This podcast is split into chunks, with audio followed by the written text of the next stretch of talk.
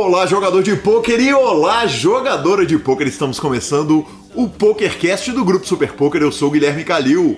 Eu sou o Marcelo Lanza. Professor Marcelo Lanza, chegamos à entrevista de Drauzio Assunção.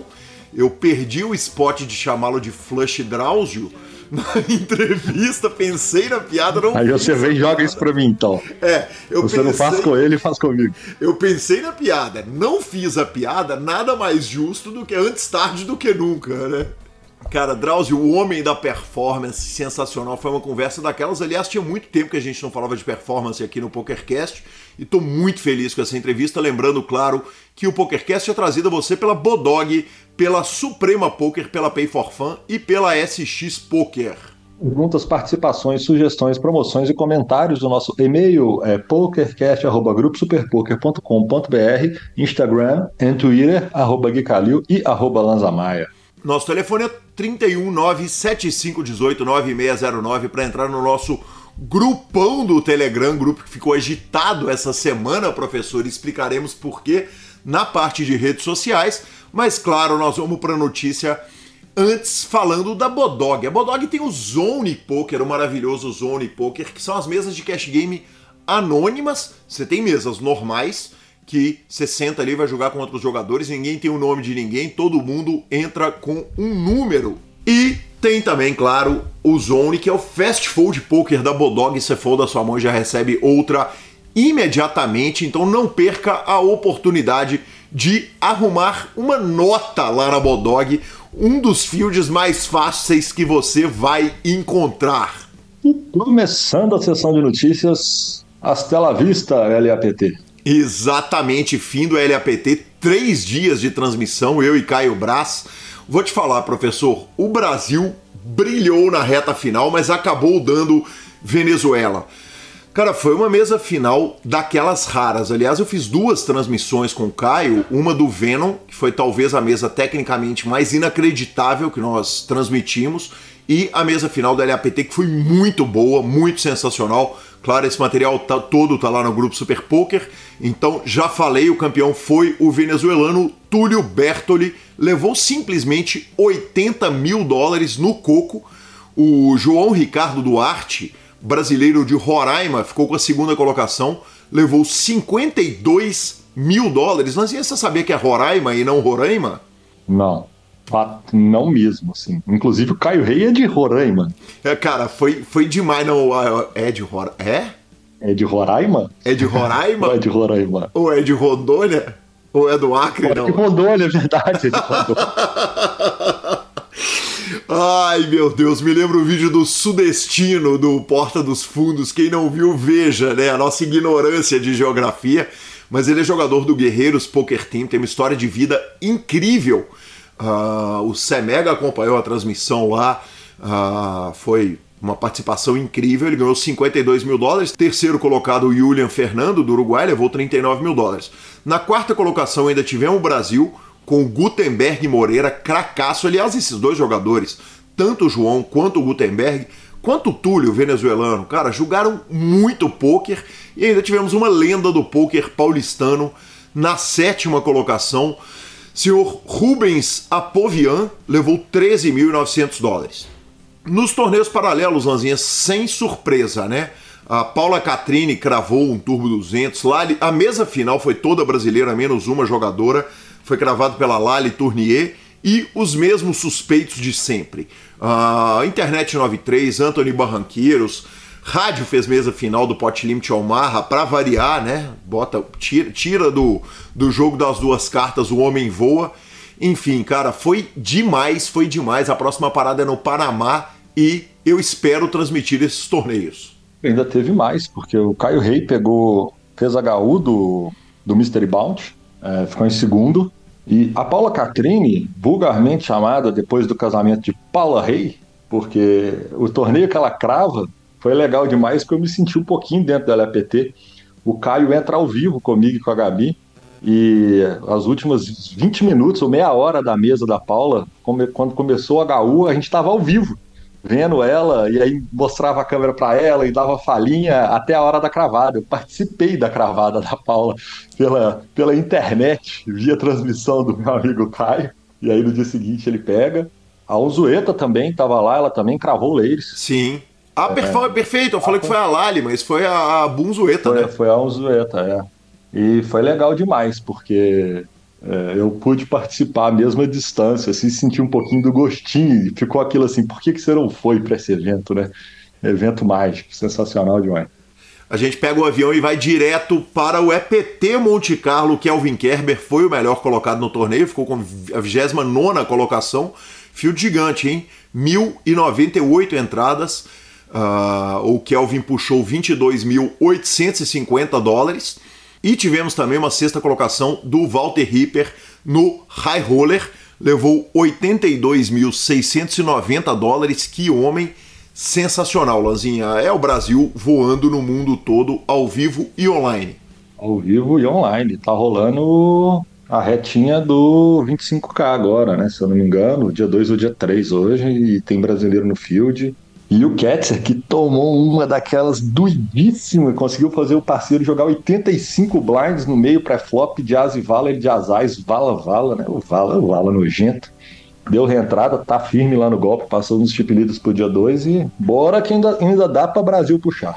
Maravilhoso, surpresa zero aí. E Lanzinha, a gente vem falando, né? Aliás, ok, ok. A gente vem falando. momento, momento, ok, ok. Das tretas do poker, velho. E eu achei que as tretas não iam se resolver nunca, que ia ficar todo mundo tretado. De repente chega a voz da razão, professor Marcelo Lanza Maia. Na hora que Phil Galfond se manifesta, todo mundo abaixa a cabeça e respeita o maravilhoso. Uh, cara, ele fez um post no blog dele que eu li a íntegra do post no dia que saiu. Ele postou no Twitter dele e aí ele fez um texto. O texto gigante. Eu sentei, li o texto, fiz alguns prints, mandei na nossa pauta. E ontem eu falei o seguinte, cara, deixa eu ver se eu perdi alguma coisa importante desse texto do Galfond. Peguei, colei o texto inteiro, dei aquele clássico Ctrl C, colei no chat GPT e falei, resuma esse texto para mim, por favor, em parágrafos o chat GPT falou o seguinte: desculpa, esse texto é longo demais para eu resumir. Nem o chat GPT deu conta. Nem o chat GPT deu conta, mas eu fiz o meu melhor, tá, Lanzinha? Eu fiz o meu melhor. Ele falou da treta do Doug com o Charlie Carell, falou da treta do Doug com o Jay Nandes, né? A gente já falou do, do Jay Nandes. E e no final das contas, ele considerou o seguinte: cara, eu não considero o Doug uma pessoa ruim, mas eu nunca fiz e nem faria negócios com ele. Ele tem gosto por botar as pessoas para baixo, por bater as pessoas quando elas estão na baixa, mas ele colocou também: o Doug é um jogador world class, de classe mundial e uh, um cara malandro do marketing, né? Muito bom do marketing e de forma privada, muita gente sabe que ele foi, muita gente o considera uma pessoa cruel. Importante dizer o seguinte: eles tiveram um Twitter Spaces, o, o Doug, com o Charlie Carell, que o Charlie Carell resolveu meter, meter a sujeira no ventilador, para não falar o palavreado. É, há anos, o Charlie Carell falou o seguinte: uma das possibilidades de lidar com pedófilos seria tendo empatia com eles para que eles parem de uh, abusar de crianças. Importante dizer que o próprio Charlie Carell foi abusado pelo avô dele, ele sempre deixou isso público, e a esposa dele também. E, e eles entraram no Twitter Spaces. O Doug, uh, o Charlie falou: Olha, cara, você é muito cruel, velho, você ficar jogando isso, pegando alguns tweets que eu fiz a respeito desse assunto, sendo que eu fui vítima desse crime, e, e ficar falando que eu apoio pedofilia, que eu apoio abusadores de crianças e tal. Cara, o Doug, cara, que é um cara muito bem articulado, ele deu de bobo, sabe? Na Twitch foi muito bizarro isso. Eu também assisti o vídeo inteiro desse Twitter Spaces, alguém gravou e fez o favor de compartilhar. E o Doug ficou dando de bobo ali, cara. Eu, olha, é, é, é bizarro o, o, áudio. Eu recomendo a quem tem mais interesse, né, para além da nossa discussão, ouvir essa parada. E Aí na hora que o Phil Golfond escreveu o artigo dele e, e, e, e botou todas as opiniões dele, o Doug se sentiu compelido a ontem, a gente está gravando hoje, dia 5 de 5 de 2023. Ontem, dia 4 de 5 de 2023, eu dei o play no Twitter Spaces que eles fizeram e gravaram. O Twitter Spaces de ontem tinha teve 5 horas de duração. Basicamente foi uma sabatina no Doug. Ele bateu no Phil Golfond, entre outras coisas. Eu não assisti, eu vou, vou, vou já partir avisando o seguinte: eu não consegui assistir a coisa toda. Já foi ontem bem à noite, a gente está gravando na manhã do, do dia 5. E claro que eu vou, vou ouvir essas 5 horas, é, mas participaram gente como o Daniel Negrano, o próprio Phil Golfond, o Doug Polk, obviamente, que estava se defendendo, o próprio Charlie Carell. É, olha, a, a, a treta tá cabulosa. Eu acho que a tendência, como disse o próprio Phil Golfond, ah, eventualmente isso vai passar, isso vai acalmar. Agora, no Twitter, cara, eu, eu, eu acho que ficou ruim pro Doug, sabe? Eu acho que ele, que ele foi muito exposto. Ele termina o Spaces dele falando: Olha, eu tenho uma grande comunidade que me apoia mas vou te falar que para usar uma expressão que a gente usa, que eu uso no poker, Lanzinha, o homem apanhou mais que vaca na horta, tá? Merecido, né? Simples assim. Eu, eu, eu concordo. Eu concordo. Acho que merecido, cara. Acho que. Quem fala o que quer, ouve o que não quer. E, e ainda mais com esse conceito aí que o, que o Galfond fala, que ele gosta de bater nos outros por baixo, assim, né? Pisar na cabeça dos outros quando tá embaixo é muito fácil. Então é quase uma covardia. Então é merecido, tem que apanhar mesmo. Perfeito, Lanzinha. E ontem, Lanzinha, antes de dormir, eu ainda abri os sites de notícias para ver o que está acontecendo no mundo para além do poker. Ele está na capa da Bloomberg. Vão os Emirados Árabes Unidos legalizar os jogos? A ambição do Win reflete um otimismo crescente. Eu botei essa notícia aqui só para falar o seguinte, cara, e nós? E o Brasil, porque na hora que é, os Emirados Árabes Unidos estão falando em legalizar jogo e a gente continua com a briguinha no Congresso, pelo amor de Deus, né, cara? Tá passando da hora. Então, só para fazer esse manifesto aqui, antes de. Não, eu, deixa eu, eu só completar assim. Nós também estamos discutindo sobre legalizar o jogo. Só anda bem devagar o negócio por aqui, né? Discutindo nós estamos. Como diria Lulu. Mas não é possível que nós vamos perder esse time para para a Arábia, né? E onde o trem era quase que sacrilégio. Esses caras estão de brincadeira comigo. Exatamente. Importante dizer que no Marrocos tem cassino, né? É um país islâmico também, tem cassino. Mas como diria Lulu Santos, a coisa aqui anda em passos de formiga e sem vontade. Ilanzia, mais por último, mas o mais importante de tudo, nós já falamos que está tendo 100 milhões da Suprema, o maior evento disparado da história dos aplicativos, 10 milhões main event, 5 milhões mystery bounty, 1 milhão para o ranking e óbvio que eu trouxe o Rafa para cá para o PokerCast e conversei com ele rapidamente sobre tudo que ele espera para essa série gigante que já começou, o ranking já está valendo. Ficamos com o Rafael Silva. Vamos que vamos. E é com muito gosto, com muito carinho que recebo aqui no PokerCast esse cara fantástico, que além de um profissional gigante dos bastidores do poker, é um cara absolutamente sensacional. Uh, um cara que eu posso com muita tranquilidade chamar de amigo, meu amigo Rafael Silva, meu querido Rafa, muito bem-vindo ao PokerCast. Caio, que honra poder falar com vocês, participar pela primeira vez do podcast aqui, uma felicidade tremenda. Que gosto. Rafa, vamos direto ao assunto. Manda bala. Ô, Rafa, 100 milhões em uma série no aplicativo da Suprema, a maior série da história dos aplicativos, com folga. Como é que, como é que banca isso? Como é que é uma reunião do vamos fazer uma série com 100 milhões de reais garantidos? Cara, é, é, é uma realização sensacional da Suprema, né? A Suprema ela vem evoluindo muito nos últimos tempos, né, com, com o aplicativo dela. E aí chegou em, no começo de janeiro, quando a gente lança é, esse, essa série SPS, né, Suprema Poker Series, a gente faz um planejamento falando, cara, precisamos é, trazer para o mercado o melhor evento e o maior evento já realizado no Brasil. Sim. Iniciamos em janeiro com 25 milhões e com o planejamento de fazer a série de 100 milhões. Apresentamos isso para os clubes, apresentamos isso para as, os sócios, as pessoas que participam de todo o cronograma do evento. E, cara, eles ficaram deslumbrados. E eu tô sendo. Eh, hoje acordo e começo a falar com alguns clientes, todos eles desesperados, querendo trazer cada vez mais players para dentro do mercado, vendo que, que a possibilidade dessa série de 100 milhões incentiva demais né, a procura do, do, do, de poder jogar, de poder participar. Que demais, Rafa. E, e, é uma série que tem torneios para tudo quanto é bolso, né? Quer dizer, a, a, foi pensado para a comunidade toda do poker. Exato. Na verdade, a Suprema em si, eh, Calil, ela hoje ela, ela criou uma, uma, uma, uma, questão de torneios dentro dela da seguinte forma, né?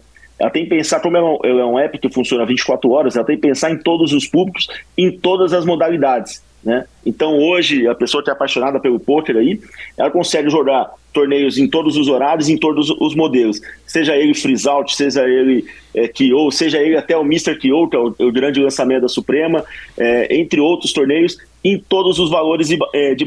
Então, 10 reais, 5 reais, 100 reais, mil reais, 2 mil reais, até 5.500 reais. Hoje nós temos torneios é, para poder atender o público da Suprema. Que maravilhoso, Rafa. Me conta da reunião dos diretores que resolve o seguinte: nós vamos botar um garantido de 10 milhões e se não bater, a bronca é nossa. Essa é uma reunião tranquila e me fala a respeito da sua expectativa para esse evento, especificamente o main event de 10 milhões garantidos. É, hoje o, o clube que está dentro da Suprema, né, ele tem essa, essa participação né, em informação. A gente vem fazendo reuniões é, semanais, com pelo menos é, cada, cada, cada semana a gente traz os clubes para dentro da Suprema para conhecer o modelo Suprema, para conhecer a estrutura da Suprema e falamos sobre a série, né? E aí, na própria conversa com eles, eles ficam extremamente é, felizes, né? Vendo a possibilidade de captação de novos clientes, podendo oferecer para o mercado um produto é, fora do comum, né?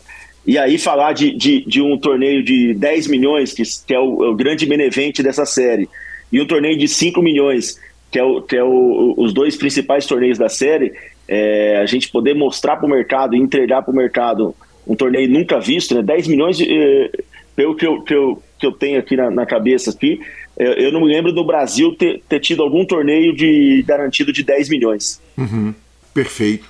Uh, foi tranquilo para botar esse garantido? Uh, ou, ou, ou, ou, teve gente brigando e falando, pelo amor de Deus, vocês estão malucos? Não, sempre tem, né, Thiago? Sempre tem as pessoas, cara, vocês estão loucos, como que nós vamos fazer isso tal? É, mas vem muito do trabalho, né? Vem muito do planejamento. É, a gente tem satélites é, diários né, para os players que, que não teriam o poder aquisitivo para bancar um torneio desse. Né? Até um número legal, é, a gente vai. É, amanhã, né, que é, que, é, que é, o primeiro grande evento, que é os 5 milhões de reais garantido Bahia de Mil, é, de satélite na, no, na programação que nós fizemos, são 1.100 é, vagas de satélites é, para esse, esse torneio, né? E a gente, o torneio de 10 milhões que vai acontecer no começo de junho, dia 4 de junho, é, esse vai. A nossa expectativa aí é em torno de 25% do garantido a gente entregar em vagas de satélite. E a vaga de satélite toda ela é responsabilidade da Suprema. Então, assim, a gente dá oportunidade para todos os players, fazendo os step 1, step 2, step 3, para que eles possam participar de, de, desse satélite e poder ganhar a vaga para o principal benevente do, do, da série. Maravilhoso, é realmente um evento histórico no Brasil e um Mystery Bounty de 5 milhões, é isso, Rafa? Exatamente isso, a série de é, Mr. Kyo é um, puta, é, é, um evento que, que os apaixonados do poker hoje estão extremamente entusiasmados com, esse, com essa modalidade, né? Somente os eventos live também tiveram essa aceitação. E a Suprema trouxe isso para o mercado e vai fazer de cara o maior evento já Mister do Brasil, né? Que é os 5 milhões de reais garantido, que inicia amanhã às 4 horas, com um bain surreal, né? Bain de mil reais para 5 milhões é, é, é, o sonho de consumo, né? Para quem, quem hoje é apaixonado pelo poker poder participar desse, desse evento. A gente tem uma estimativa aqui que, que o Balt deve ser na faixa, o maior Balt deve ser na faixa de 500 mil reais aí. É, imagina. Pelo amor de Deus. O sonho. I, imagina comigo aqui, Calil. O cara vai lá, joga um step de 5 reais. Aí ele ganha a vaga pro satélite de 50 reais.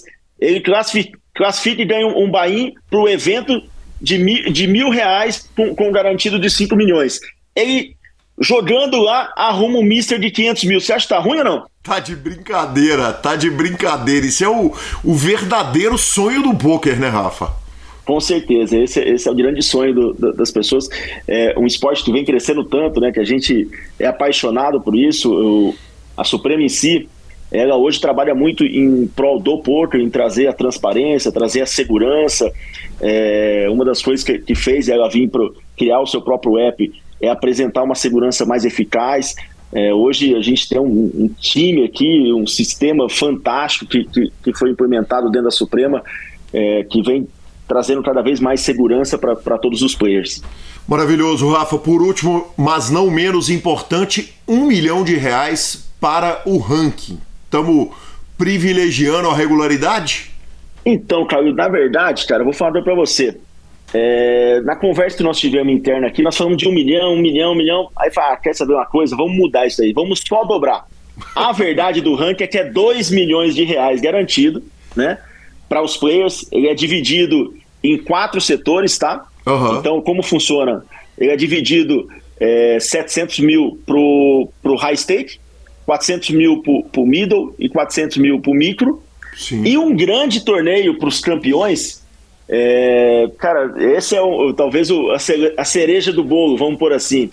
Todos os campeões dos 1.196 torneios que acontecem na série vão participar de um torneio freeze out de 500 mil reais garantido. Então o cara, além de forrar no torneio que ele gravou, ele tem mais uma chance de forrar um pouquinho mais. Tá ruim? Que delícia, Rafa. É uma honra te receber. Um torneio de relevância extrema. E, e, e você sempre com o carinho maior do mundo comigo, conosco do PokerCast.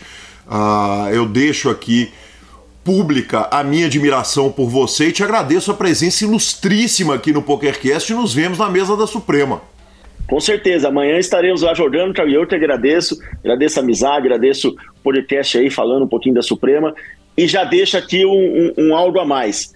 É, a Suprema não vai parar nos 100 milhões. Então aguarde aí que vem muita coisa boa pela frente. Maravilhoso, muito obrigado. Que homem, senhor. Tamo junto, Rafa. Obrigado. Um abraço. Lanzinha, quando a gente fala que homem, no caso do Rafa, que homem é o cubo, né?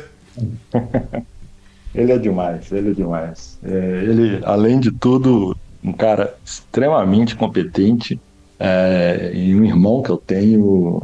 E o cara é diferenciado demais, tá maluco.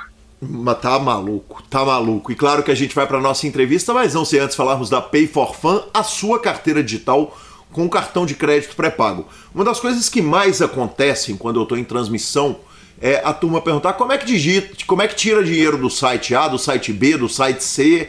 Ah, eu ganhei um dinheiro, ganhei um free roll ali num site, não estou conseguindo depositar. Deixa eu contar uma história para vocês. Eu estava jogando num site, fui convidado para jogar, para fazer uma stream e ganhei 100 dólares. No mês seguinte, eu fui convidado de novo para jogar no site e ganhei mais 100 dólares, porque às vezes a conta regula. Só né, dá um? Só dá, só um. dá um? Só dá um. Ah, tá. No free roll dos influenciadores transmitindo, só, é só um. Tudo bem que foram duas segundas colocações, não cravei nenhum, né? Variante, não, não tô reclamando também da minha segunda colocação, não, Lozia. Aí eu tava com aquele dinheiro lá e falei, cara, como é que eu faço para sacar esse dinheiro do site? Moleza, botei 10 dólares no, na Pay for Fun. Aliás, eu já tinha 10 dólares, óbvio, na Pay for Fun. Uh, depositei no site 10, saquei os dois prêmios que eu tinha. É a melhor forma, né? Você precisa registrar no site como que você transita dinheiro por lá. Na hora que você faz um depósitozinho, você consegue sacar o valor todo que você tem lá.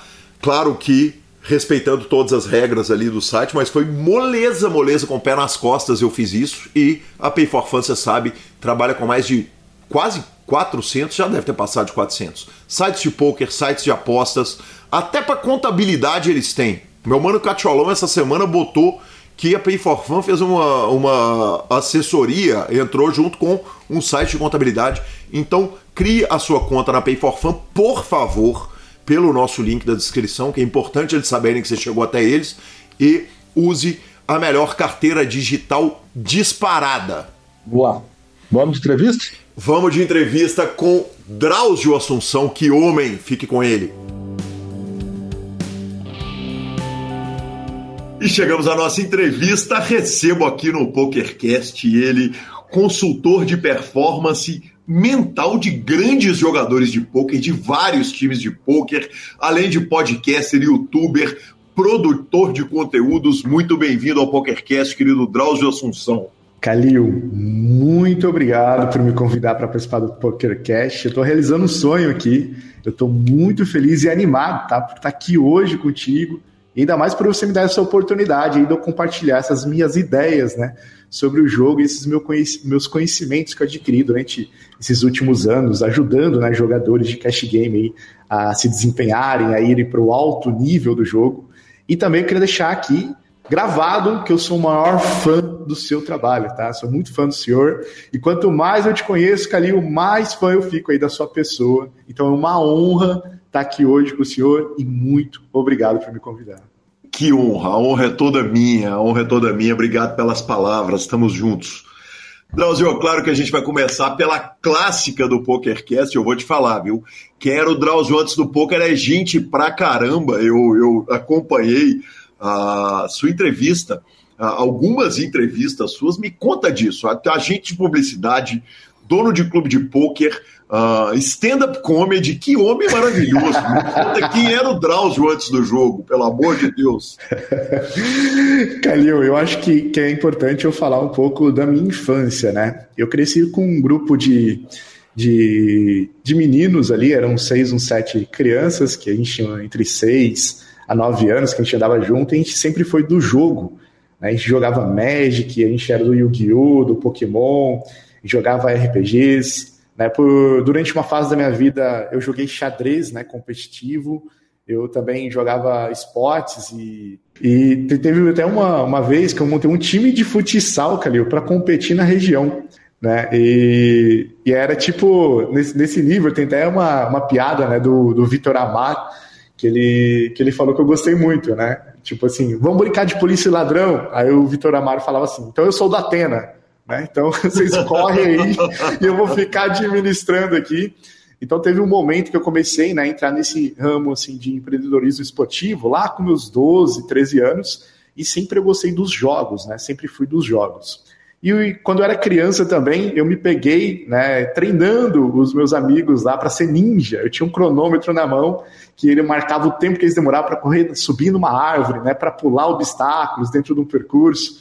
Então já tinha essa pegada aí estratégica, né, de estudar, de, de aprimoramento desde criança. Eu sempre gostei do jogo, né, e essa parte estratégica e esses desafios competitivos que os jogos, né, os esportes traziam. E aí como, como que aconteceu? É, eu fiz uma formação em teatro, né? Eu morei um tempo em São Paulo. Vou tentar dar uma resumida aqui, que é muito tempo.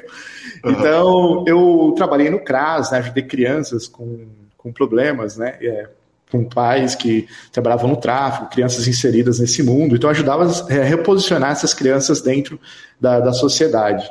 E, e aí, dentro lá em São Paulo, em 2009, quando começa o comércio, né, o, o momento do stand-up comedy, o comércio fazer stand-up, em 2012 eu volto para o interior e eu começo a fazer stand-up, faço um, um uma trupe, né? Chamada que era stand-up comedy, que era stand-up, que era comédia em pé, né? E aí a gente cria um grupo chamado Comédia Ereta. então era um grupo chamado Com Comédia Ereta e a gente começa a fazer shows na região. E eu começo também a fazer publicidade e propaganda né, nesse, nessa época. E eu lembro até um momento, né, dentro da publicidade e propaganda, que eu estou numa aula lá, né, de epistemologia da comunicação. Não lembro o semestre, acho que estava uns dois ou três anos já na faculdade. E eu pergunto né, para a professora se precisaria de diploma para exercer a função de publicitário. E aí ela fala: não, você não precisa de diploma né, para exercer essa função, mas aí ela cria toda uma argumentação para me convencer ali que o diploma era um fator primordial para que eu me desse bem no mercado de trabalho. Né? Então, uhum. você teria um diferencial ali nas suas mãos, a, a, além da formação né, que a faculdade traz, etc. E eu falei para ela, e repeti, não, mas escutei ela calmamente a falar durante os 10 minutos ali, né, me convencendo que a faculdade, é, mesmo não precisando de diploma, era importante. E eu repito a pergunta para ela, mas precisa de diploma para ser publicitário, para ter uma agência? Ela fala não. Então era uma terça-feira, eu pego minha mochila na segunda aula e saio da faculdade e não volto mais.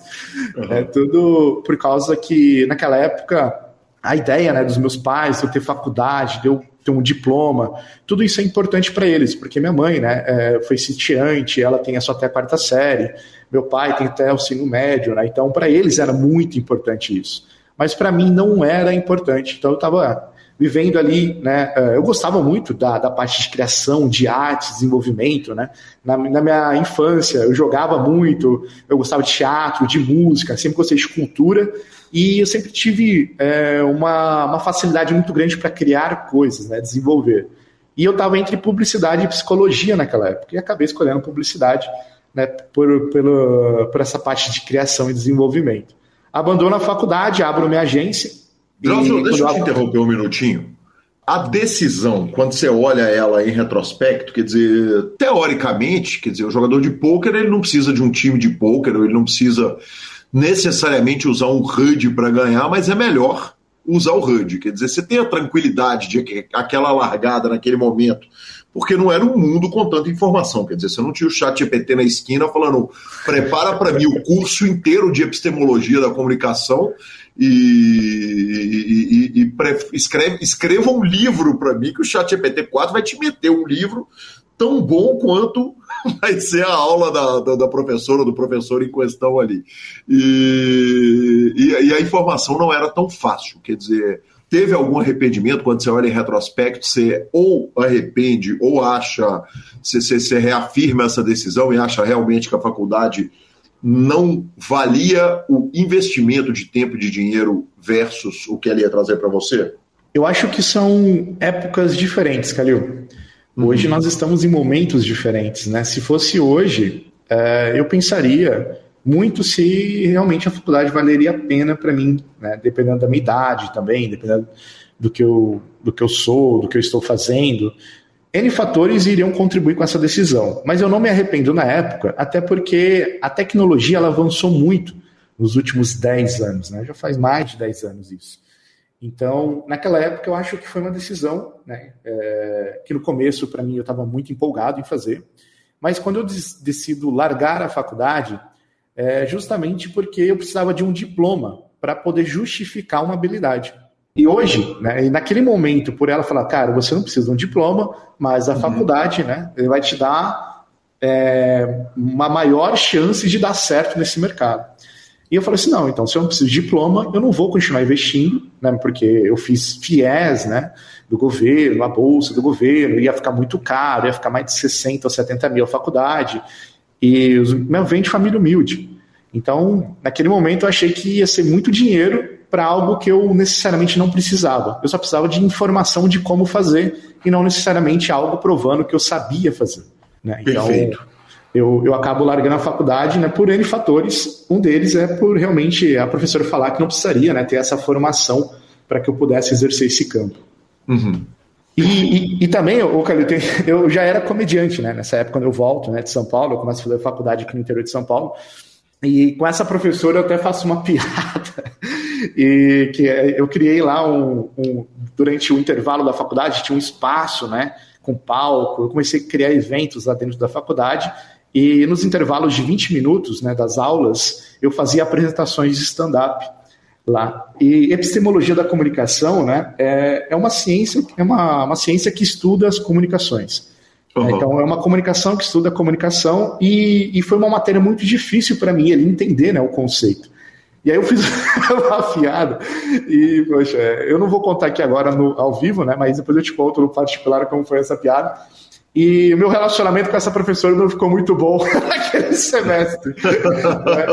mas, mas, isso não teve na, nada a ver ali né, com a decisão de sair ou não da faculdade. Tá? Mas foi mais por causa de fatores mesmo né, de pensar se realmente valia a pena investir tanto tempo né, e dinheiro é, numa faculdade ali, que na época, né, porque eu, minha visão da época era que eu não precisaria né, ter diploma para algo que eu não precisaria, né, é, que eu poderia exercer ali sem o próprio diploma. Perfeito, perfeito. Quer dizer, você está no stand-up comedy, você fez a publicidade, você chega a, a, a, ter uma agência de publicidade. Nós precisamos chegar na parte técnica. Me conta como é que o poker entra no meio disso tudo.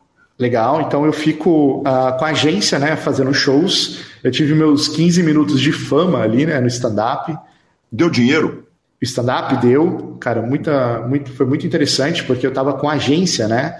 É, eu trabalhava com páginas do Facebook, eu tinha 30 clientes na época, é, eu, eu, cobrava 300 reais por, por cliente, né? É, isso em 2012, 2013.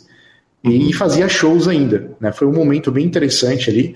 Uh, eu também criei né, um, um, curso né, de como fazer comédia stand-up. Eu cheguei a ter 12 alunos, eu criei vídeos né, ensinando.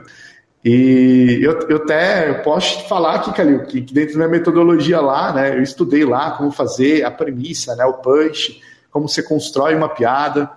E aí passei um tempo né, fazendo stand-up com a agência, e aí eu conheço um clube de poker que eu apresento o trabalho e começo a fazer um trabalho de rede social para esse clube, né, que é o Black Aces é, Fernandópolis, lá em Fernandópolis, né, no interior de São Paulo.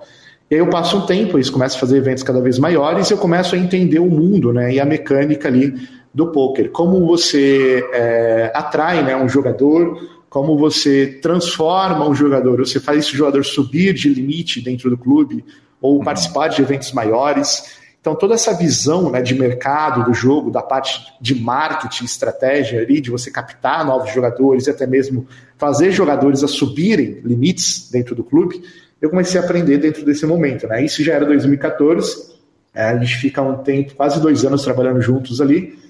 Uh, o stand-up ele começa a parar, né? Porque eu gosto, eu gosto do jogo. e eu tive meus 15 minutos de fama ali, cheguei a ter um pequeno fã-clube dentro do stand-up mas não era algo que fazia meu coração bater, assim. Né? Eu tinha toda aquela sensação do palco, etc., mas não era algo que me motivava a continuar. É, é aquela velha ideia, o, o Calil, a tristeza do palhaço. Né? O palhaço, é, quando ele tira a máscara, ele, ele se torna triste, né? porque ele não é completo. Então eu não me sentia completo ali fazendo stand-up e a agência era algo que eu achava que eu gostava. Até conhecer o poker e em 2015 é, eu começo a frequentar um home game lá em Jales, né? Hoje eu moro na cidade de Urânia, São Paulo, interior de São Paulo, tem mais ou menos 9 mil habitantes aqui, né? E é bem pequena a cidade. Do lado aqui tem uma cidade de Jales e eu conheço, né? Eu reencontro um colega das antigas e ele está fazendo um home games a cada 15 dias na chácara dele. Eu começo a participar desses home games e em 2015 eu falo para ele para a gente poder abrir um clube, né? Dentro da cidade de Jales para que, cara, tinha mercado, eu via os clubes crescendo, o mercado crescendo em 2015. Eu falei, não, vamos abrir um clube aqui e a gente faz um primeiro né, torneio ali, para a gente ver se a gente tem, é, para a gente validar né, o mercado aqui em Jales. Então eu uso a minha agência, a gente impulsiona no Facebook, a gente faz um primeiro evento ali, dá 50 é, jogadores, né, curiosos, pessoas que queriam aprender, é, dentro da chácara, cara, um evento que era o buy de um real, eu não lembro se era 300 garantido ou 500, mas deu mais de mil reais de premiação com o de um real. E foi muito legal. É, a gente não tinha mesa, né? tinha uma mesa só, que era uma mesa é, uma mesa azul, aquele, aquele padrão americano, sabe que tem os portas-copos ali para você. É uma mesa recreativa mesmo. Não sei Sim. se você já viu essa mesa, que ela Sim. até dobra no meio. Uhum. A gente Aquela só tinha uma clássica mesa. antigona. Isso, essa antigona né, que meu sócio tinha na época, que a gente jogava os home games lá. Era, dava quatro, cinco pessoas, né, cada 15 dias lá. Era mais para comer um petisco ali, brincar um home, né, e beber uma cerveja e, e, e falar merda, né? aquele, aquele tipo de encontro ali. E aí a gente começa né, a, a fazer as mesas no, nesses torneios. A gente pegava duas mesas de bar, né? Sabe aquelas mesas tipo de brama, aquelas mesas amarela, branca a gente juntava essas mesas, passava fita né, e fazia uma mesa ali de poker né, para poder jogar. Depois eu te mando até a foto, para você dar uma olhada como que era no começo. Perfeito. E... Quem, julgamos muito nessas mesas, né? Nós todos. e foi, cara, e começou assim, começou a. A gente pegou a agência, começou a monetizar né, o clube, começou a criar ideia, alugamos um salão, compramos mesas e começamos a criar novos jogadores. E aí tem um novo obstáculo, né? Como dono de clube agora, a gente tem que começar a atrair e criar jogadores locais. Esse era um grande problema, porque eu fazia marketing de clubes da região. E na região, eles já tinham um tempo de na cidade e as pessoas já conheciam eles. Então, pessoas que conhecem pessoas atraíam novos jogadores e criavam novos jogadores. E quando a gente vai começar um clube do zero, a gente precisa fazer toda uma captação de novas pessoas. E aí a gente teve que reaprender né, como criar jogadores do zero. Né, porque a gente trabalhava já com um público que já existia em outros clubes. O nosso tinha acabado de ser inaugurado e a gente tinha 10 jogadores, né? Então, durante esse tempo, né, a gente passou de 2015 até 2018, final de 2018, é, criando jogador, foram mais de 500 jogadores que nós criamos né, na região. Cheguei aí a ter é, mais, cheguei a ter cinco clubes, né? É, só vou resumir basicamente aqui. Fizemos torneios muito legais. É o nosso clube era chamado de Reino River, né? Reino River Poker Clube Jales. Homenagem explícita ao querido Vitão, claro, né? É, é, foi uma ideia muito legal, né? Que um jogador ele trouxe, né? É, essa ideia que a gente estava jogando e ele fala, né? Do Reino River. Eu falo, nossa, que legal. De onde você tirou isso? Aí ele fala a referência e, e com a cabeça de marqueteiro, de publicitário, eu falo, nossa, eu acho isso genial pro brand, né? Do, colocar o nome do clube como Reino River. Porque sempre quando bater um Reino River, a gente vai associar nossa marca em qualquer lugar que esse cara tiver, em qualquer clube, jogando ao vivo online, com a nossa marca aqui em Jales, né? Reino River Poker Club.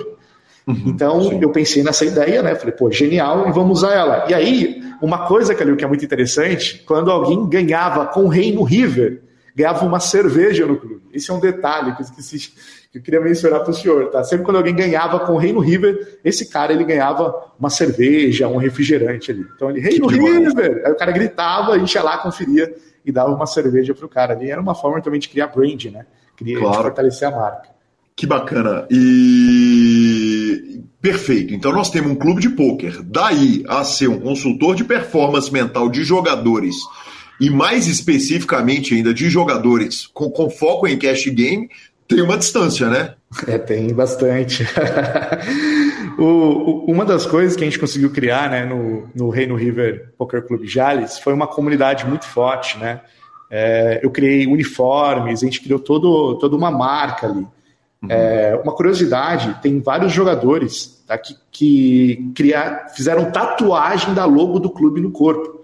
Então era muito intenso, né, o que a gente vivia lá dentro. Torneios sempre lotados, né, coisas inéditas que a gente trazia para a região. E, e, aí a gente vai abrindo os clubes, a gente vai tendo a oportunidade de comprar clubes, de abrir clubes em outras cidades. E no final de 2018 ali, a gente tem a greve dos caminhoneiros, eu não lembro se foi em setembro, outubro, é um momento muito difícil para os clubes, né, para os negócios locais. Brasil, sim. É o Brasil em todo, assim, né? E, e a gente dá uma, uma apertada, porque a gente tinha muito vale é, acumulado durante todos esses anos, jogos muito caros, né? Jogos com, cara, que movimentou muito dinheiro, o, o jogador perdia 30 mil, 50 mil e começou a pedir vale. Um parceiro que era bom no começo, ele passa um ano pagando, né? perde 20, perde 30, perde 50, paga à vista. Mas depois de um ano é, desse cara jogando no mesmo lugar, ele começa a pedir vale, pede uma força né, para a gente poder ajudar. E não tem como falar não para um parceiro desse, né, Cadê? Como vai falar não para um cara que perde 50 mil e te paga à vista? É muito difícil. E isso ainda com um prazo de um ano. Como que a gente estava num clube local, a maioria dos jogadores, eu diria que 99,9% eram os mesmos jogadores. Né? Uhum. Só quando tinha eventos maiores que jogadores de outras cidades vinham a, até o nosso clube. Então a gente tinha que cuidar muito né, do nosso field ali para que o field não quebrasse e também para que o field ali conseguisse né, melhorar o próprio jogo. Então vai aumentando os vales em todos os clubes, né? Quanto é, negócio local, a gente tinha uma cultura errada né, sobre finanças, a gente não tinha essa ideia de, de, de administração, começou a crescer tudo muito rápido, e no final de 2018, muita, eu vou chamar aqui muito dinheiro, vou falar valores, mas muita, muita grana acumulada é, de vale fez a gente quebrar, chegar na condição de o clube ficar sem energia, né, ficar sem água. Minha esposa estava grávida na época e a gente até teve uma situação que a gente teve que contar moedinha, né, para comer salgado lá. Enfim, acabo deixando o clube lá pro, pros, pro meu sócio, né? Ele assume o clube, depois ele transformar o clube em um bar. E eu uh, acabo me desligando de todos os clubes, de todos os negócios voltados ao poker e vou né, é, jogar por conta agora. Né? Eu vou uhum. numa situação bem complicada, eu tenho que recomeçar. E eu não quero me inserir no mercado de trabalho, porque é muito difícil, Calil. Um cara que viu o jogo, que sentiu o jogo e sabe o poder que o, o poker tem, voltar para o mercado de trabalho. Né? Então, voltar para o mercado de trabalho com salário mínimo, sabendo que você pode jogar com a experiência que você tem e fazer 5, 6 ou 10 salários mínimos, cara, é muito difícil ali né, você se reentregar ao mercado de trabalho. Então, eu começo a jogar por conta. Uh, dentro desse período, meu filho nasce. Eu estava num momento muito bom ali da minha carreira. E a partir do momento que meu filho nasce, Calil, meu filho nasceu, né, uh, eu passo três meses perdendo. É importante dizer que eu estou tentando só acelerar um pouquinho aqui, né, com a, toda essa história que é muito mais longa, que eu quebrei por causa do cash game. Né, os jogadores, eles sentavam no open bar ali, open food que eu dava, bebia, ficava muito louco, fazia pote, era um jogo de ego, era um jogo de zoeira, então eles não, não tinham essa visão de profissionalismo. Até porque no mercado brasileiro, em 2015, 2017, é, eu, né, uma experiência própria minha, eu não via ninguém falando sobre ser um jogador de cash game profissional. Não tinha revistas, não tinha pessoas, não tinha referências falando sobre isso. Nós tínhamos nomes, né, igual o Gabriel Goff na época, uh, que foi um, um, super influenciador assim, para mim, né, no, no ramo do, do Pelou. Mas, fora isso, eu não via pessoas falando sobre o cash game. Né? Eu não via ninguém se profissionalizando o jogo. Mas eu via muito falando que isso era um esporte da mente. Mas eu não via ninguém pensando como atleta nesse esporte. Né? Então eu quebro, começo a jogar por conta, meu filho nasce e aí eu começo a perder. E quando eu começo a perder, começa a me voltar é, flashbacks de jogadores que perderam família nos, nos, nos, clubes, jogadores que mudaram de vida nos clubes, né? É, e eu não consigo, e eu sabia exatamente como esse cara nasce, como ele entra no jogo e como ele morre no jogo. E eu comecei a ter comportamentos muito semelhantes dos caras que morriam nesse jogo, né? Uhum. Porque o meu filho nasceu, mudou tudo na minha vida. Começou a ter uma pressão muito maior. E a gente também não estava muito bem financeiramente, e eu começo a perder. E eu passo uns três meses perdendo e desisto, é, decido né, parar de jogar por um tempo, até porque a gente recebe uma proposta para ir para Itatiba para cuidar em um dos maiores clubes né, na época da, do PP Poker, que era a Liga Brasil. Tá? Então, uh, o Lucas e o Júnior, quero mandar um abraço aí pro pro Cote aí, pro, pro Juca, né? Eles não se receberam lá, acreditaram, confiaram no trabalho Ficamos lá, um, foi eu, minha família, meu filho tinha seis meses, a gente mudou para lá. Né? É, eles deram, cara, sensacional o apoio que eles deram para gente. É, eu ajudei eles a crescerem bastante, até fazer a, a fusão, né? Que depois se torna a, a, The Union, que é o grupo The Union, um grupo muito forte hoje no mercado. Uhum. Eu decido lá em, em São Paulo é, trabalhando no mercado online, eu começo a ter flashbacks, né? De, de quando eu estava com os clubes, de quando tudo começou, de cara, por que eu quebrei por causa do cash game? Eu comecei a repensar isso. Eu começo a fazer uma formação de coaching, né, de coaching esportivo, voltado para performance, e lá eu começo a entender melhor o que aconteceu, né, as coisas que aconteceram. E aí eu começo a pensar também que, na minha opinião, Calil, uh, o que faz esse jogo hoje o poker viver é o cash game, né? O cash game que sustenta os clubes, na minha opinião. É, dentro dos meus clubes físicos lá, eu não vi que os torneios me traziam dinheiro. Os torneios traziam público para levar os jogadores para o cash, né? E o cash pagava as minhas contas. Sempre foi assim. E eu comecei a pensar que os jogadores de cash game, né, que eu via muito isso, eram marginalizados, eram os caras, eram os nóia de jogo, né, os viciados. E eu falei, não, cara, esses caras eles merecem o holofote, porque é eles que fazem o jogo virar, eles que são o coração do jogo, e tem ninguém né, apoiando esses caras. Sem esses caras, a gente não tem economia no poker. Isso tudo minha visão e minha opinião. E eu falei assim, nossa, uh, eu começo a fazer coaching né, com alguns jogadores de torneio na época, é, jogadores aí que hoje são conhecidos, né, que em três meses ali de trabalho tiveram resultados grandes, muito grandes, e eu começo a lembrar de eu quebrei por causa do cash. Eu começo a fazer é, contrato, né, uma coach, eu começo a fazer é, psicólogo, eu estou num momento difícil da minha vida de reentender quem sou eu, sabe? A, a crise ali dos 30. então eu começo nesse momento a repensar minha vida, Calil. E, e aí eu faço uma, uma sessão de hipnose, né, eu faço uma regressão, e eu, eu lembro da minha mãe, né, falando que do meu pai, meu pai tinha problemas com álcool e jogo, E ele acabou com todo o dinheiro né, da, da minha família, ele quebrou a minha família, né? Minha mãe. Isso a minha mãe me contando. Então ficou uma coisa muito, muito forte em mim isso daí. Quando a gente tem um cuidador falando uma informação, essa informação fica muito, muito enraizada na gente. A gente acredita, a gente não questiona, certo? E, e aí eu comecei a pensar que os jogos, porque eu gostava tanto de jogo, né? Porque meu pai vivia em jogo. Então, desde criança, eu tinha essa, essa uh, esse tesão por jogos. E aí uh, eu começo a entender por, porque eu estou fazendo isso. Por que, que eu decidi é, ajudar pessoas no jogo? Por que eu decidi fazer isso? Para que as pessoas não façam né, com as suas famílias o que meu pai fez.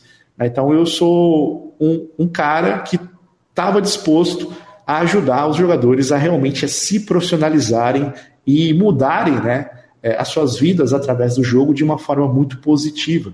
Então, para que eles não quebrassem, para que eles não entrassem em dívidas, ou até mesmo para que eles não perdessem a família. Então, todo aquele processo de eu ver os jogadores da mesa, que não eram profissionais, né, perdendo muita grana, vendo as famílias desesperadas, vendo o outro lado, né, que a gente só vê o lado ruim, mas o outro lado, jogadores ganhando muita grana, trocando de carro, mudando de vida, sempre tem os dois lados mas o ser humano ele tende a focar só no lado negativo da coisa, né? E minha mãe é evangélica, e minha mãe, ela sempre foi muito rígida comigo. Vou te contar uma curiosidade, cara. O, o Reino River ele nasce como um clube de esportes intelectuais. Por quê? Quando minha mãe ia para lá, eu pegava os tabuleiros de xadrez e colocava tudo em cima das mesas. ela não sabia que nós estávamos jogando baralho. que peito do malandro! E, porque para minha mãe foi um trauma muito forte, né? É, isso daí levou para a família inteira. Então, hoje eu entendo, eu faço o que eu faço para ajudar as pessoas né, a não passarem o que a minha família passou. Uhum. E hoje, aí eu pensei, né? Começo a trabalhar com jogadores de cash game, porque o cash game, né? Mas Drauzio, por que o cash game? Eu faço trabalhos com jogadores de torneio, mas o cash game, por eu acreditar que é ele que movimenta a economia do poker, e ninguém valoriza esse jogador, e eu quebrei por causa deles, né? Não deles, foi por causa de mim. A culpa é minha. Eu fiz os vales, eu foi tudo culpa minha. A responsabilidade 100% é minha. Eu que decidi fazer isso. Tô, tô, tô, tô tribetando essa afirmação. Estou tribetando a afirmação, tá? Vamos lá, Eu vamos acho lá. que tem uma, uma questão aí que é o seguinte: uh, que obviamente você estava fazendo o jogo, uh, a questão do vale, a, a, a, essa dificuldade de negar crédito, ela é uma verdade tanto para operação de jogos e aplicativos, quanto para operação de clubes ao vivo e tal, não sei o quê. Agora, ser tirado um ser humano adulto a responsabilidade dele sentar, dele botar o dinheiro, dele perdeu o dinheiro, ele tinha risco de ganhar o dinheiro também. Então, então é, é, é eu acho que jogar essa responsabilidade sobre quem está operando, uh, eu, eu, eu acho um tanto injusto. Eu acho que colocar o seguinte, cara, eu poderia ter feito coisas diferentes, tudo bem, mas a responsabilidade do adulto que senta, joga, perde, é dele, em última instância, pelo amor de Deus. Eu concordo, Calil, 100%, né? Mas a decisão foi minha, né? Então, uh, eu não posso culpar eles. Até hoje eu não, não recebi mais nada, né? Eu acabei... É, isso está me fazendo muito mal, né? Era muito, muito dinheiro em vale, até hoje eu não recebi. Só para deixar aqui, porque eu acabei, cara, largando mão disso daí, porque isso aí tá me fazendo muito mal. Então foi uma decisão que eu tomei lá atrás, né? De acreditar neles, de ajudar esses caras, ensinar eles é, a estarem, né, desenvolverem, mas no final das contas eu que decidi, né, eu que ajudei e eu abri né, o, o braço. E aquela velha história, né, né Calil? É, seja grato, mas não espere gratidão de ninguém. Uhum. Então eu acabei abrindo mão, né? E eu entrei já com vários processos na justiça, de cheques, de muita coisa assim. Né? Alguns recebi, outros não, e eu acabei é, abandonando essa ideia justamente estava me fazendo muito mal, porque eu estava dependendo disso para poder seguir a minha vida. Mas na verdade eu não dependo disso, eu poderia recomeçar de novo.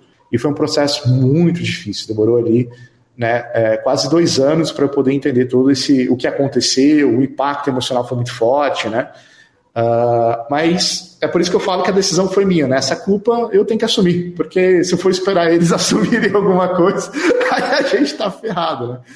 Mas dentro desse processo ali, ô Calil, né, é, hoje eu faço o que eu faço para ajudar pessoas né, a não passarem o que uma família passou e para profissionalizar o jogo, para que outros donos de clube, ou até mesmo para que os jogadores não quebrem, né, para que eles realmente pensem como atletas. Se esse é um esporte da mente, a gente tem que pensar primeiro como negócio e depois como atleta. E como que a gente faz isso?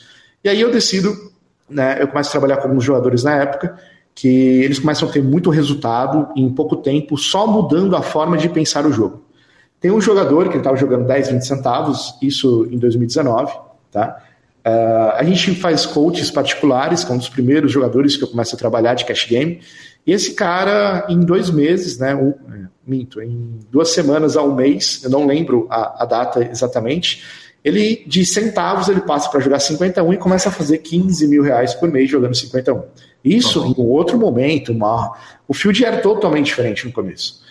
Mas só da gente entender que mudando a forma desse cara pensar o jogo, cara, ele poderia fazer muito mais dinheiro no jogo.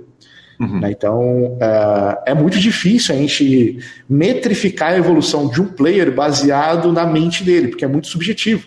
Né? Então, uh, naquele começo, a gente via muito sobre como esse cara, uh, a quantidade de dinheiro que esse cara fazia após um trabalho comigo.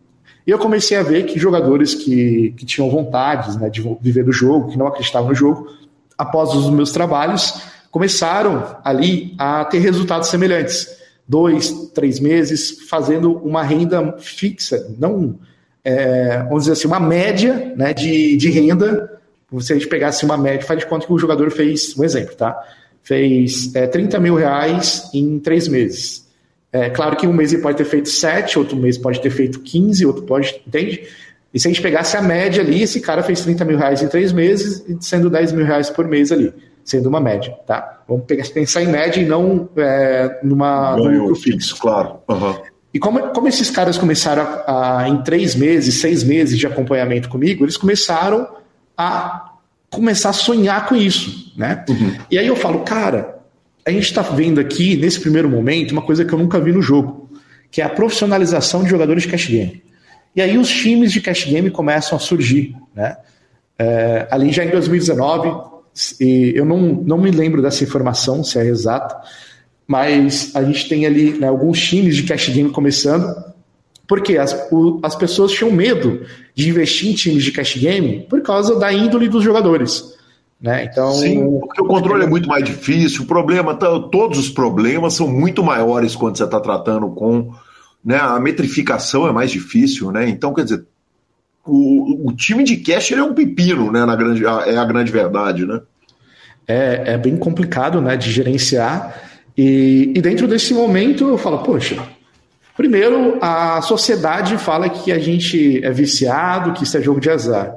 E segundo, os próprios jogadores não acreditam que eles podem ser profissionais. Isso eu estava pegando. Os caras que vinham falar comigo, falar, mas Drauzio, tem como viver de, de cash game?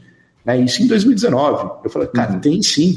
E é daí que a gente cria o Cash Game Channel, que é um podcast dedicado ali para os jogadores de cash game, né, e todas as modalidades do cash game, mostrando para a sociedade que isso é, é, um negócio, é um esporte né, consistente, e mostrando para o jogador, né, para a nossa comunidade do poker, que é possível sim viver do jogo, né, ter uma renda ali do jogo, ser profissional no jogo.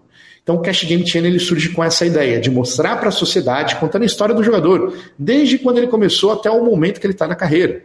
Né? Nós já estamos no episódio, dependendo de quando vai para o ar esse episódio, nós já estamos no episódio 70. Hoje nós entrevistamos os maiores jogadores high stakes né, do Brasil e de Portugal. Eles contando a história exatamente lá onde eles começaram e como eles fizeram para chegar onde eles chegaram.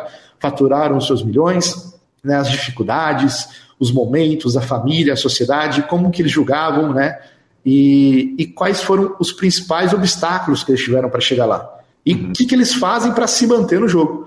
Então, é, eu sempre falo, poxa, a, a, qual que é a visão da sua mãe com o jogo? Não, minha mãe fala que é jogo de azar. Então apresenta o Cash Game Channel para ela, para ela entender que isso é um processo, isso é confiável, né? isso a gente tem embasamento hoje, a gente tem histórias, tem milhares de jogadores hoje que vivem disso. Então o Cash Game Channel surge com essa ideia, Calil.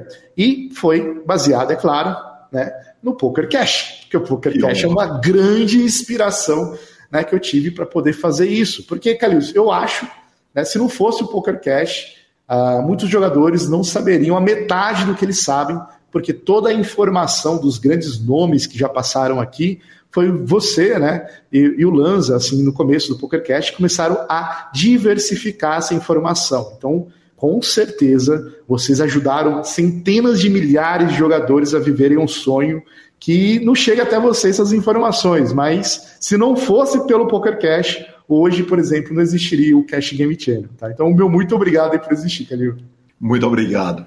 É a Cash Game Channel, pelo qual tive o prazer de passar há uns dois anos, uma entrevista que eu adoro, cara. Eu tenho muito carinho com aquela, com aquela conversa que a gente teve. Drauzio, vamos pular para a parte técnica, vamos falar a respeito da cabeça do jogador, como é que o jogador pensa para que o jogador de cash game que está nos ouvindo, mas também o jogador de torneio, possa ter um panorama a respeito de como que pensa o jogador, como agir com o jogador, como que você trabalha a cabeça do jogador?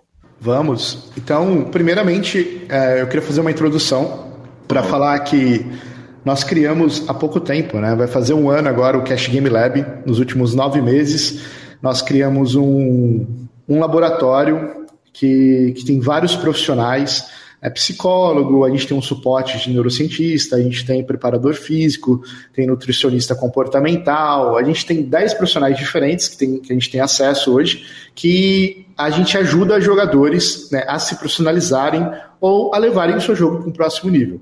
Um exemplo, esse cara ele quer subir de limites, quer jogar high stakes, a gente trabalha mais performance ele quer se estabilizar no limite. Então, a gente faz um trabalho multidisciplinar com esses jogadores dentro dos times. Então, o Cash Game Lab ele surge né, para poder é, dar um auxílio profissional para que os jogadores se tornem realmente atletas. Né? Toda a ideia nasce do Cristiano Ronaldo. Se a gente for parar para pensar no, nos esportes né, convencionais, pensa no Cristiano Ronaldo. Quantas pessoas trabalham em volta do Cristiano Ronaldo? Uhum, né, na, minha, na, minha, cabeça, pelo menos umas 30, Calil desde psicólogo, preparador físico, né, é, massagista, nutricionista, enfim. São N profissionais que trabalham para que ele performe em campo.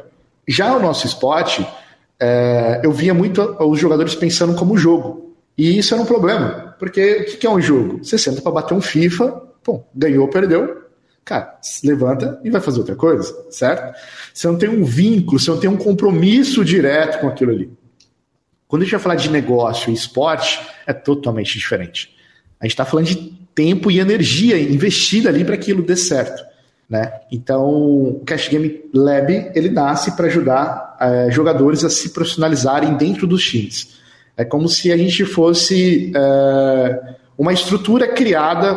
Pra, imagina que a gente é um vagão que está tá engatando no time, né? Para poder auxiliar ele em toda essa parte mental né, e comportamental que ele precisa, desde a nutrição também, né, preparação física, para que o jogador seja um jogador ali competitivo, que pense como atleta e também gerencie né, o seu jogo como negócio. Então é, é importante falar isso primeiro, né, sobre o que é o Cash Game Lab, que hoje a gente, se o exemplo, você quer um psicólogo que entenda poker, Cara, o Cash Game Lab você pode conseguir lá, vai lá no Instagram, arroba Cash Game Lab, e solicita um psicólogo. A gente tem acesso a três psicólogos, né?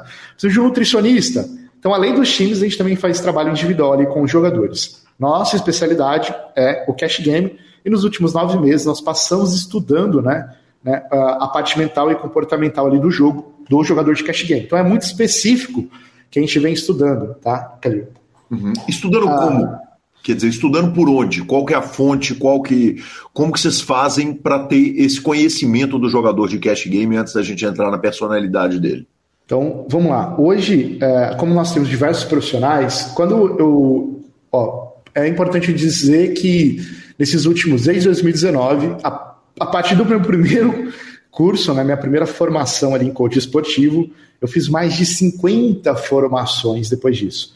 Todas as formações são formações livres, tá? Que não são formações acadêmicas. É importante dizer isso. Porque eu não sou psicólogo, eu não sou nutricionista, eu não sou preparador físico, eu não sou médico. Tá? Eu sou consultor. Essa ideia de consultor, Calil, ela nasce quando eu conheço um carinha chamado Sherlock Holmes, né? O Sherlock Holmes, ele não é detetive, mas só que ele fala que ele é um detetive consultor. Então, por, por, ele ter habilidades que ajudam a polícia, a polícia acabou contratando ele, nem for ver na história, né? né, do, do, do, Sherlock Holmes ali, por ele ter um talento, ele saber coisas ali que até mesmo a polícia não consegue, né, é, ajudar. Então, essa ideia do, do Sherlock Holmes me atraiu muito, né, de ser um consultor de performance. Uhum. E, e dentro do meu trabalho, antes de eu falar das nossas fontes, dentro do meu trabalho, eu uso ferramentas de coaching, tá, para trabalhar consultoria, mentoria e também treinamento. Então eu tenho N formações né, em áreas de neurociência, psicologia, hipnose, enfim. Né, são mais de 50 formações que ainda eu continuo. Já são centenas de livros né, é, sobre voltado a, a desenvolvimento humano, a percepção, psicologia que eu li.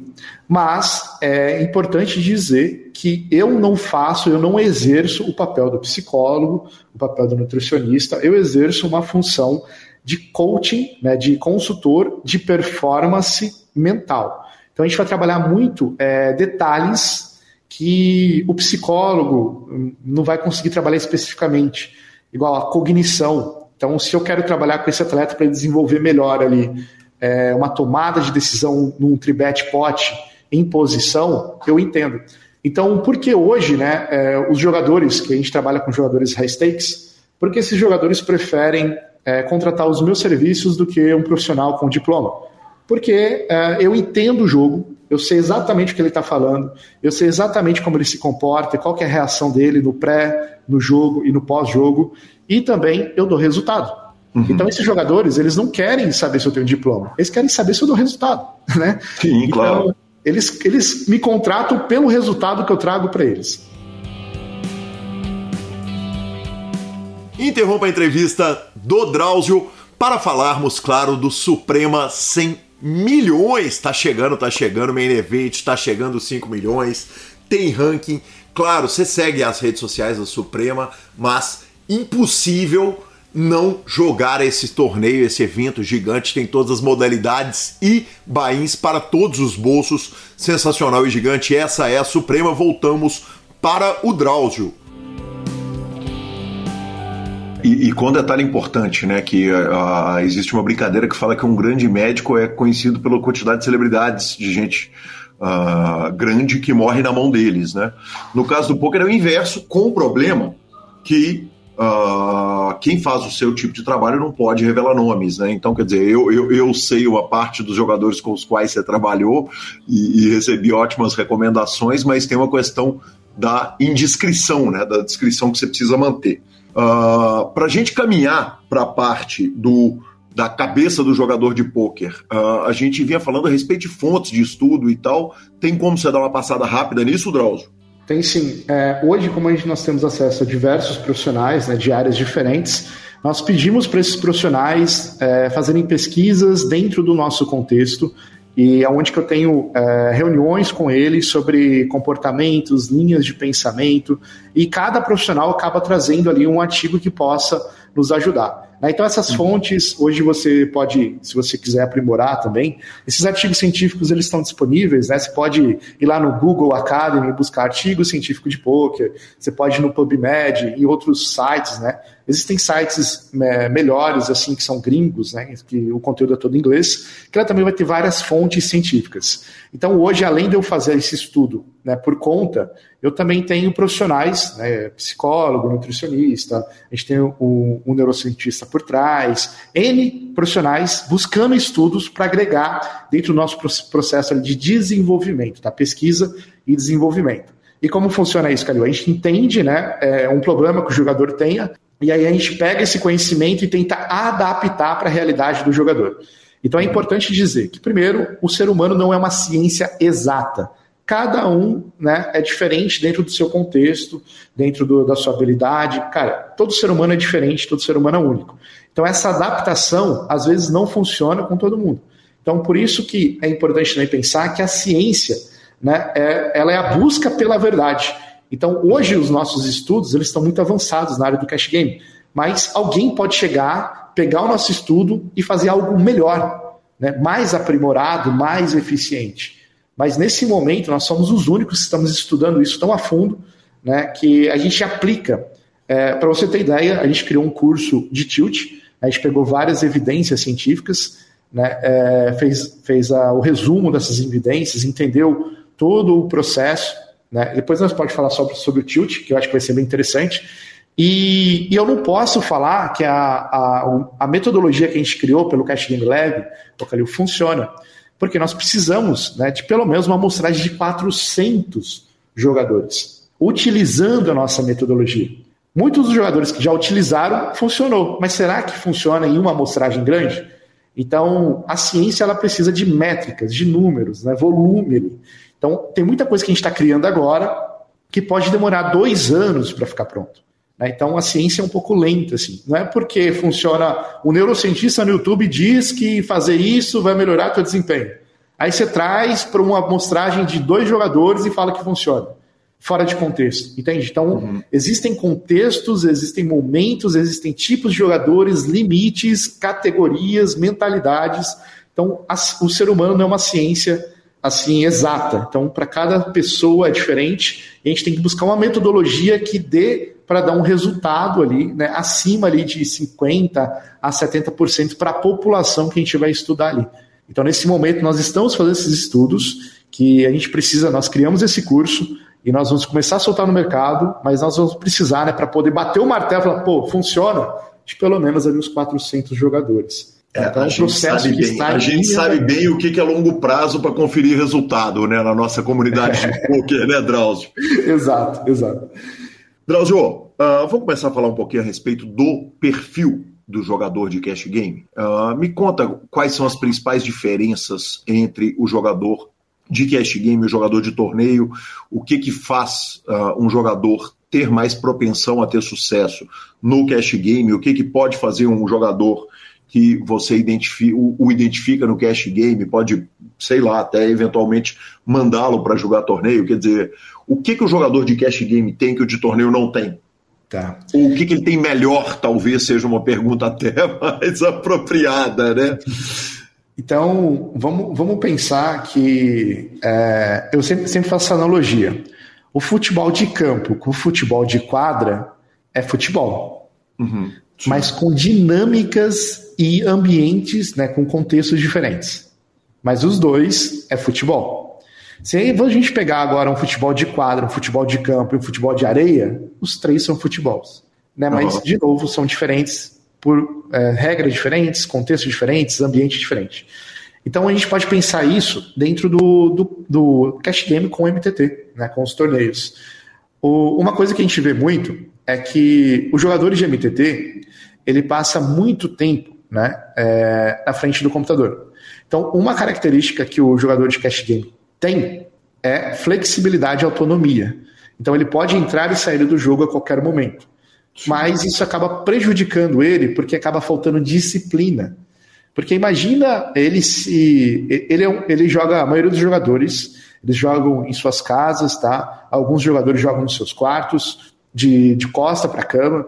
Então, esse cara tem que ter muita disciplina para não tomar uma bad ali, ou tomar uma sequência de percas e pular na cama e ficar em estado fecal ali, ruminando a sessão ruim que ele teve na cama.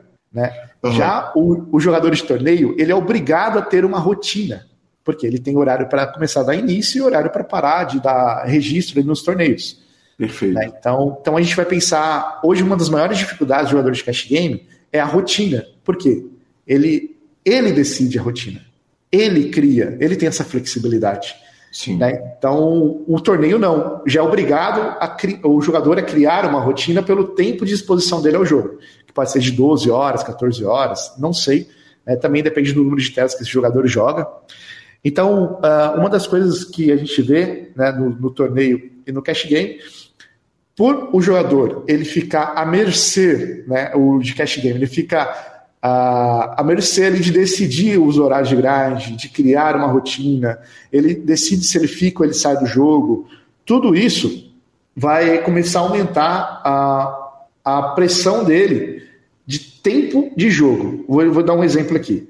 Imagina que um jogador de torneio está jogando umas telas, vamos colocar 10 telas, eu não sei quantas telas um jogador vai jogar hoje, tá? Uhum. Mas imagina que o jogador de torneio está jogando, caiu de uma tela, caiu de duas, abriu outra, beleza. Esse jogador de torneio, ele não vai é, quebrar hoje. É muito difícil um jogador ser expulso do time hoje de torneio, ou que está jogando por conta quebrar hoje, a menos que ele dê um, um apagão, ele tem um derrame, né? E começa a fazer é, registro em torneios muito caros. Aí existe a possibilidade, mas isso é muito baixa. Eu nunca vi um jogador né, profissional de torneio que quebrou fazendo registros assim. Né? Então, uh, eu não conheço, tá? Porque, até porque o meu foco não é estudar jogadores de torneios, mas a gente vê isso daí, né? A rotina dos dois são muito diferentes. Já a rotina do jogador de cash game, né, por ele não ter rotina, ele vai ter mais oscilação no, nos jogos dele. Então, dependendo de uma sessão ruim, se esse cara joga por conta ou joga por time, imagina que uh, tem uma coisa bem interessante, tá? Os jogadores de torneio começou no domingo lá, abriu as telas, vai jogar torneios importantes, né? Vai jogar uma série e faz de conta que esse jogador de torneio, ele abriu 12 telas e, cara, deu meia hora, ele só tá em quatro. Esse cara, no torneio, ele vai queimar muito ali, a maioria das vezes, né? A gente vê isso, que o cara fica muito estressado, pô, não deu nada certo, vai ficar jogando ali três ou quatro torneios, às vezes vai, vai se não tiver mais torneio, não tem como registrar, vai ficar parado, né? Não tem o que fazer, não tem mais torneio para jogar. Então esse cara vai ter que fazer isso. Já um jogador de cash game, se ele estiver jogando por conta, e ele tiver uma sessão muito ruim, e, e ele conseguir parar, ele vai querer voltar mais tarde para tentar recuperar. E dependendo do que acontece fora do jogo, pode interferir ele dentro do jogo. Então, pressão social, a gente vê muito isso, a família cobrando o cara né, de não dar certo, o cara é, em situações que ele tem uma sessão muito ruim, ele sai, ele xinga, ele fica bravo. Então a família, por não conhecer, mas por ver o comportamento do jogador, fica preocupado né? Aí a, a mãe, a esposa vai tentar ajudar porque ela não conhece e acaba falando uma coisa que deixa o cara mais bravo. Mas tudo isso porque como o cara está se comportando com o jogo. Né? Então essa flexibilidade e auto, autonomia acaba dando, gerando mais estresse e uma oscilação emocional muito maior com o jogador, porque assim dentro do jogo, quando ele entrar, ele tem uma possibilidade muito mais alta de quebrar naquele dia. Né? Então, é, emocionalmente falando, na minha opinião, o cash game é muito mais difícil de lidar do que os torneios. Uhum. Né? Então, é, é, por isso que a gente entendeu, a gente criou uma metodologia, Calil, chamado é, PGP, que a gente entendeu que a rotina, dentro da rotina, a gente encaixa o pré-grind, o grind e o pós-grind.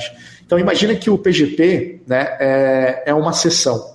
E se você for fazer mais sessões no dia, duas ou três sessões, né, ou uma sessão mais longa, a rotina que você tem vai impactar dentro da sua sessão. Então, como a gente minimiza esse impacto da sua rotina? O que é a rotina? A gente pode falar do sono, é, da sua alimentação e hidratação, a gente pode falar da sua atividade física, né? É, a gente pode falar do seu descanso, do seu lazer, é, fatores básicos assim que afetam diretamente a cognição né, e o estado emocional do jogador quando ele vai entrar no grind. Então, o que a gente vê muito, jogadores que fazem é, uma sessão muito boa hoje, à madrugada, né? Cara, o cara ruim na vida ali, vai dormir seis, oito horas da manhã, acorda às três e quer voltar para o jogo e tem um dia horrível. E a gente começou a descobrir esses padrões, é porque esse cara não descansou, ele está cansado, né? ele está com uma, uma uma carga cognitiva muito baixa, porque ele usou muita energia no dia anterior e não conseguiu descansar. Ele está com nível de estresse muito alto por causa da sessão de ontem. Né? Já se sabe que o estresse ele é acumulativo, então você precisa de um tempo e fazer atividades né, para poder diminuir o seu nível de estresse no corpo.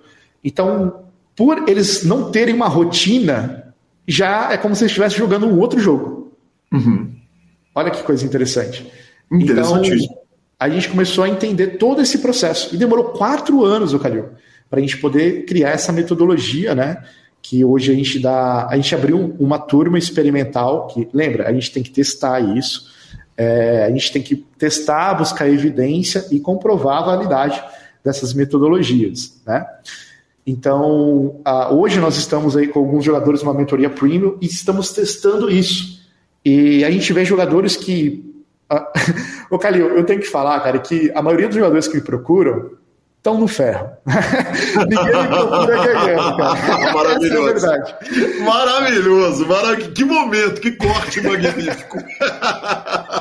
Ninguém me procura ganhando, tu não me procura no ferro, né? Então, uhum. jogador que aparece para mim, só para mostrar, é, igual, igual o senhor disse, né? eu não posso falar nomes aqui, é, mas eu ouso dizer que a, a maior, os maiores vamos pensar em quantidade, tá?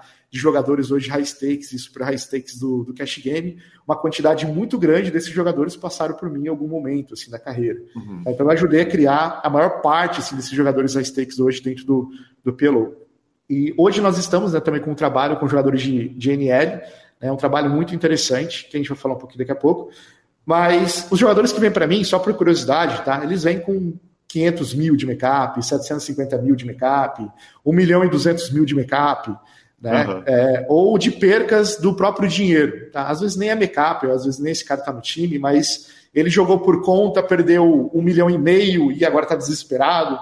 Né? Então, o jogador que me procura é um jogador que está no ferro. Já foi, tomou banho de sal grosso, foi em bezedeira, não funcionou. Pô, agora eu tô aqui no Drauzio.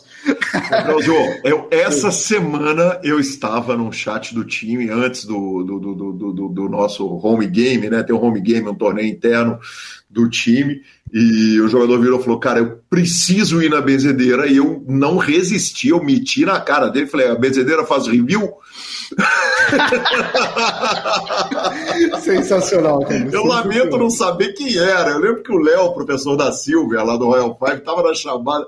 Ele riu pra caramba. Eu não lembro se era uh, um dos Léos do time. Deve ser Léo ou Guilherme, porque o que tem de Léo e Guilherme naquele time não é brincadeira. Mas, enfim, só para não perder o esporte. Benzedeira faz review. Essa, essa eu vou usar. É, se o senhor me permite. Essa... Tá, tá, tá. É nossa, é nossa, pelo amor de Deus. Essa eu vou usar. E, e Calil, eu fico. É, porque existe ainda tá, um preconceito com esse trabalho.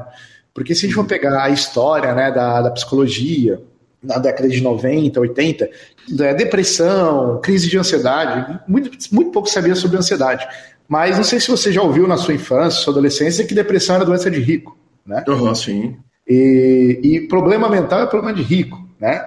Uhum. E, e, muitos jogadores hoje, né, eles não querem que eu fale os nomes é, por, por uhum. contrato que a gente tem, mas alguns eles têm vergonha de falar que eles procuraram uma pessoa para ajudar na parte mental. Porque o poker, a gente tem aquela figura daquele cara forte, né? Que não tem medo, que enfrenta. Mas eu acho que a gente tem que, cara, ter consciência que a gente é humano. Ninguém chega longe sozinho. E tá tudo bem procurar ajuda. Né? Então, hoje é, é importante eu falar aqui para você que está ouvindo, se você tem algum problema ou acha que tem um problema, procure um profissional, tá? procure uma pessoa qualificada, fale com ele, faça é, um diagnóstico, converse, tenta entender melhor o que você está passando, mas não tenha esse erro de falar que não precisa, né? De, pô, para mim não serve. Vou dar um exemplo do meu pai, Calil. Meu pai, meu pai estava ruim da gripe, estava tossindo, sabe, igual um cachorro velho. E aí eu falei, pai, vamos lá na Santa Casa. Ele falou, fazer o que lá? Aí eu falei, vai, passear, ué, vamos lá passear. então, ele é esse tipo de cara, assim, sabe? Ele uhum. não, pô, vou lá, não quero tomar remédio, eu curo sozinho. Às vezes, a gente tem que entender que a gente precisa de ajuda. Né? Então, o, a gente tem uma cultura aqui no, no Brasil de que, cara, a gente vai levando nas coxas, a gente vai fazer umas gambiarra e vai remendando com os durex aí, e quando não der mais, a gente troca, a gente faz, pede ajuda, né? É, por isso que a cultura asiática tem muito para ensinar para gente, que eles trabalham, fazem um trabalho preventivo. Então eles trabalham para que as coisas não aconteçam, mas se acontecer, eles já estão preparados, né, para lidar com aquilo ou para minimizar o que aconteceu.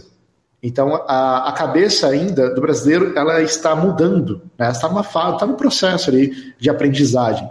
Então, eu ficaria muito mais feliz alguém me procurar ganhando para poder melhorar do que alguém que me procura perdendo, né, para poder sair do ferro. Então, a gente começou a estudar, né, pô, como faz um, por que um jogador entra e dá o swing? Qual é o processo? Então, por isso que a gente começou a estudar muito esse processo de tilt. Né? Será que o jogador ele tilta? Como que ele tilta? Como que a rotina? Como que o grind? Quais fatores? Né? E, e é, são muitos detalhes que a gente vem estudando tudo para aprimorar o jogo e transformar esse cara em um atleta, né? Para ele parar de ver o jogo ali como jogo e ver como um negócio e como um atleta. Perfeito, perfeito. Justiça seja feito o seguinte: é muito difícil geralmente a pessoa procurar ajuda, a não ser que ela esteja realmente no buraco, né? Isso na vida, no, no, no, no poker, enfim. Quer dizer, a pessoa tem que estar com uma necessidade muito grande e o ego né, acaba, acaba é, é, entrando no caminho das coisas. Me fala um pouquinho a respeito do ego do jogador, porque eu brinco que se não tivesse ego não teria pôquer.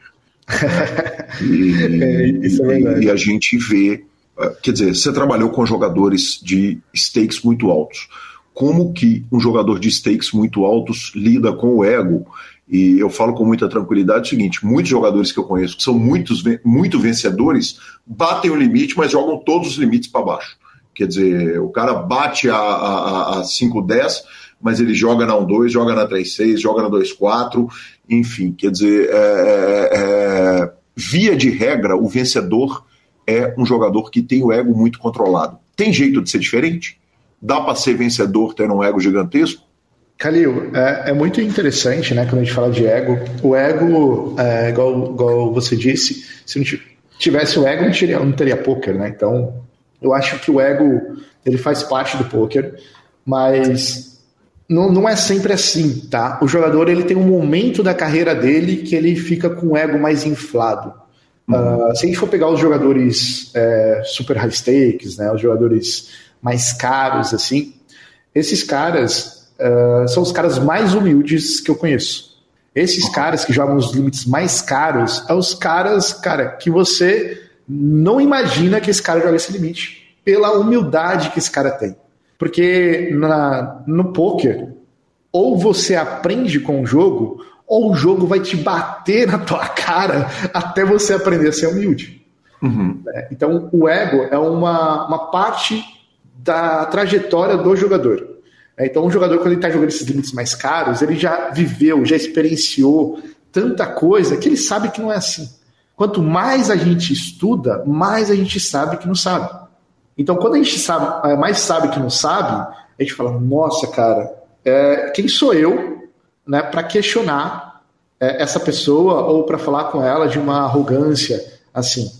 Então, os, os jogadores high stakes, né, os nosebleeders, esses caras que eu tive acesso, são os caras mais gente boa que eu já vi, Calil. Tô falando dos caras lucrativos, tá? Os caras que uhum. fazem milhões nesse jogo. E os caras, nossa, eu queria. Tem, tem um cara que eu tenho um carinho muito grande, né? Por, por ele, foi até no. É, algum deles foram lá no, no Cash Game Channel. Eu queria mandar um abraço né, para o Belarmino. Belarmino, é, pô, é uma ascensão aí, é, muito jovem, né, jogando os limites mais caros, junto com o Alisson, dentro do, do PLO. Uh, se você pega o exemplo, o Caco, que é jogador de NL, né, chegou a jogar NL 1K, hoje por opção. É que ele está muito tempo no jogo, uns 15 anos no jogo, por opção ele joga NL 200 e 500. Por quê, Calil? Uh, pega o próprio Ivan, né, o Ivan, que é, que é um dos monstros do jogo, e vou até fazer um merchan aqui. Se você quer ser profissional de cash game, quer viver do jogo, levar o seu jogo para um próximo nível, eu vou indicar dois times aqui que não tem erro, cara. Primeiro, o Reise do João Valadão, que para mim ele é um dos caras mais visionários assim do Pelou, né? Ele apostou no, no Lab e hoje a gente faz um trabalho com todos os jogadores do Race e também o Royal Five do Ivan Santana, uhum. que cara, o Ivan, cara extraordinário, o junto com o Cícero, né? Eles, pô, têm uma das melhores estruturas hoje dentro do mercado. Para mim, esses são os dois melhores times hoje de Pelou, se você quer entrar nesse mundo, cara. Manda, entra no Instagram do Reis, entra no Instagram do, do Royal, cara, e entra lá que eu tenho certeza que vai ser a sua melhor chance de se profissionalizar e viver desse jogo. Então, uma coisa eu sou que eu muito falo... suspeito, né? Porque eu sou jogador agora, no momento, 23 do 4 de 2023 às 17h34 da tarde, é o horário que a gente está gravando essa entrevista. Eu sou um feliz e contente jogador do Royal Five, né? Então eu sou suspeitíssimo para falar a respeito do time. Né? ah, o, o, Ivan é sensacional, né? O, a estrutura é lá, a, as inovações que ele vem fazendo, igual esse home game, né? Que você, você citou aí, essa, essa ideia, tudo é a ideia de cultura, né? Tem jogadores que estão muito bem com com a cultura do time, que vem dos, dos head coaches. Então, o que o Ivan né, e o João vem fazendo são coisas totalmente inovadoras ali no mercado. E pô, é uma felicidade imensa estar podendo, né, parte disso aí junto com eles. E uma coisa que eu falo muito, o, o Calil, é, para jogadores né, que jogam high, high stakes e, e estão em momentos difíceis da carreira, a gente tem dois, dois, dois cenários aqui. Tem um jogador que jogou muito caro e não, não quer baixar de limite. Não sei se você já viu isso, né? Uhum. O cara, ele joga muito caro, ele tá perdendo, mas ele não quer baixar de limite. E tem um jogador que, cara, ele tem medo né, de subir de limite. Né? Tem, tem isso uhum. também. Né? E tem um jogador que apanhou no limite acima né, e não consegue mais né, ser lucrativo, no, até mesmo no limite abaixo. Então, para todos esses jogadores, né, eu tenho uma frase que é, que é uma linha de pensamento. É porque eu acredito muito que o problema do jogo não está no jogo, está na forma que você vê, pensa o jogo. Então, eu quero que você entenda que é muito difícil hoje da gente avaliar quem é o melhor jogador de cash game do mundo. Uhum. É muito difícil. Eu, posso pegar as stats de um, pegar as stats do outro, porque o poker é um jogo de informações incompletas que no final do dia o melhor é aquele que sai com dinheiro no bolso. É triste, cara, mas é isso. No longo prazo, quem faz mais dinheiro nesse jogo pode ser um cara muito bom ou pode ser um cara muito ruim. Mas no final das contas, o que a gente, como a gente vai avaliar se esse cara é bom ou ruim, é pela quantidade de dinheiro que ele fez. É triste isso, cara, é. Talvez isso não se sustente, talvez não. Eu vi vários jogadores em um ano ter uma ascensão e no outro ano quebrar. Sim. É, isso, isso acontece. Mas a ideia que eu quero trazer é que você que joga cash game, você não é jogador de limite. Você é um fazedor de dinheiro. Tá? Então, não pensa que você tem que jogar limites. Porque eu vejo muito, Calil, o cara como se fosse uma patente do exército. Eu sou, eu sou, eu sou cabo, agora eu sou capitão, agora eu sou general, cara. Eu, eu sou high stakes, né? O cara bate no peito, eu sou high stakes. Aí você uhum. vai puxar o gráfico do cara, tá nos últimos seis meses perdendo. Uhum. Mas, mas, ele vai lá no Instagram e fala que é high stakes. Faz Sim. um vídeo ali jogando, né? Limite caro. Mas esse cara não é vencedor. Por causa do ego desse jogador. Que ele, para ele, é uma ofensa baixar o limite. Se ele perder aquele limite, ele tem que recuperar aquele limite. Uhum. Mas a gente começou a pensar o jogo de uma forma diferente. Por que, que você joga esse jogo, cara? Calil, não sei, é a sua opinião, que eu vou até te perguntar agora. Mas, na minha opinião, o jogador que brilha o olho do cara para começar nesse jogo é o dinheiro. É o dinheiro que brilha o olho desse cara para ele começar. É o glamour né, do jogo. Na tua opinião, assim, o que, que faz um cara entrar nesse jogo, Calil? É, eu acho que é, é, tem uma série de coisas, tá? Eu acho que tem uma questão, uma, uma fa falsa ilusão de liberdade no jogo porque o jogo ele é sim muito livre, mas ele é livre à custa de é o custo dessa liberdade é estudo pra caramba, é muita hora sentado no, no, no, no computador estudando muito além de jogar, né? Então é, é, é um jogo de competição. Então eu acho que a pessoa entra no jogo pelo lifestyle, entra no jogo pelo dinheiro, né? E entra no jogo por amor ao jogo. Isso, a, sua pergunta era por que as pessoas entram, na minha opinião, são essas três coisas. É, é, essa é muito importante, né? A gente questionar isso, por quê? Uh, durante muito tempo eu fiz uma pergunta para os jogadores. Cara, por que, que você joga esse jogo? O que, que você quer desse jogo? Para onde você quer ir? Imagina que o, que o cash game é um carro, é um transporte, é um avião, é um barco. Imagina que ele é um transporte. Aonde você quer chegar com isso? É que eu quero essa clareza, porque às vezes o jogador ele entra, ele não sabe aonde que ele quer ir e para que que ele quer ou por que que ele joga. Então ele fica muito confuso em momentos de perca. Então, uhum. uma das três coisas que eu notei, Calil, que foi que ou o jogador ele entra, que ele pensa, tá, que ele quer dinheiro, ou ele quer ser famoso, né, quer ser reconhecido, ou ele quer ser o melhor no jogo. São três coisas que eu vejo é, muito assim. E aí eu pergunto: o que, que você quer desse jogo? Você quer dinheiro do jogo? Você quer ser o melhor ou você quer ser reconhecido? E, e tem jogador, não, eu quero os três. Não, eu quero dinheiro e, e quero ser o melhor. Necessariamente, né, é, dependendo do tempo de jogo, da exposição à tela, da tua experiência, você pode ser o quê? Você pode fazer dinheiro com esse jogo, você pode ser reconhecido ou você pode ser o melhor. Mas, de novo, a gente entra na, na categoria, Calil. O que faz um jogador ser o melhor nesse jogo? A gente não tem métrica, a gente não é igual um esporte convencional, que você vai poder olhar os números. Ah, esse cara é bom porque ele tem um, sei lá, um, um pré-flop de tanto, ele tem um tribet no flop. Não tem essa estatística que prova que esse cara é melhor. Uhum. Porque depende do field, depende da amostragem, depende de quanto esse cara ganha no jogo. No final das contas, o que faz um jogador ser melhor, na minha opinião, é a quantidade de dinheiro que esse cara consegue fazer com o jogo. Uhum. Certo? Então é muito difícil a gente entender quem é o melhor nesse jogo. Tá? Então, uh, a gente, uh, até porque existem muitos jogadores que são anônimos, que fazem milhões no jogo. Sim. E ainda mais com os aplicativos, é muito difícil né, você buscar dados desse cara. Em outros softwares você pode ter acesso né, a um site e você consegue pegar dados, o lucro. Mas nos aplicativos, cara, isso fica. Ainda mais nos lives, né? É, eu conheço jogadores de live, que eu ajudei também, que os caras fazem milhões jogando live. E tem pessoas que acreditavam que isso não era possível. Hoje tem um jogador, né, que quero mandar um abraço pro Kaique Moraes, que é um grande amigo, né, que eu fiz um trabalho com ele, e o cara hoje ele viaja o Brasil jogando live. E ele fez, se eu não me engano, no ano passado, mais de 2 milhões viajando, jogando live. Tá? Então é possível, né? Então, como que a gente sabe se um cara é bom ou se o um cara é ruim? É muito difícil. O que, que, a gente começa a pensar é que depende da consistência desse jogador no tempo.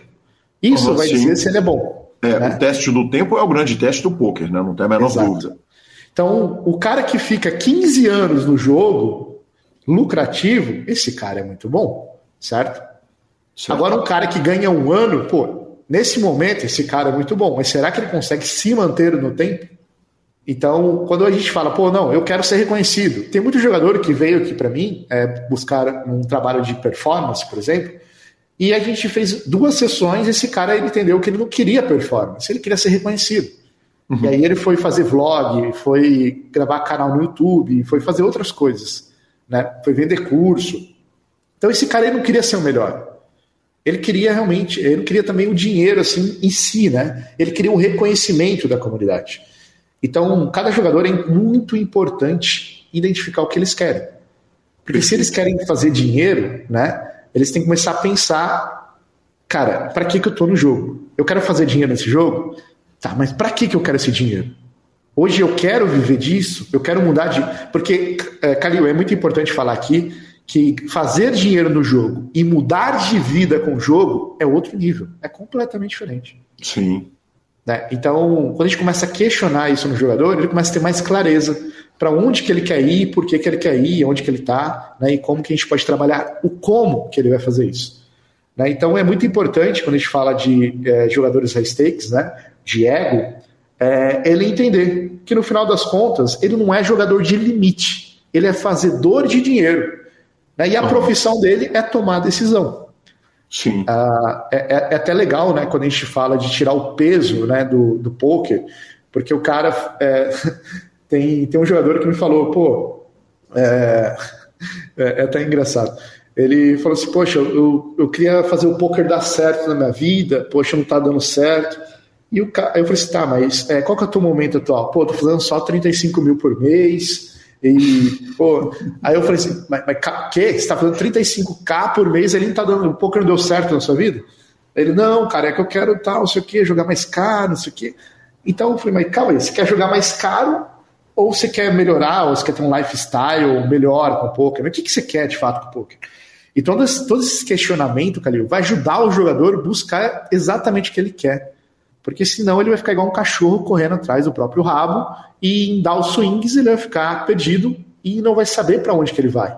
Uhum. Né? Então é muito, muito importante você criar objetivo, métricas específicas né, que sejam é, palpáveis, que ele consiga de fato executar. Né? Tem até aquela, a, aquele modelinho né, do, do Smart lá específico, mensurável, né, é, o tempo.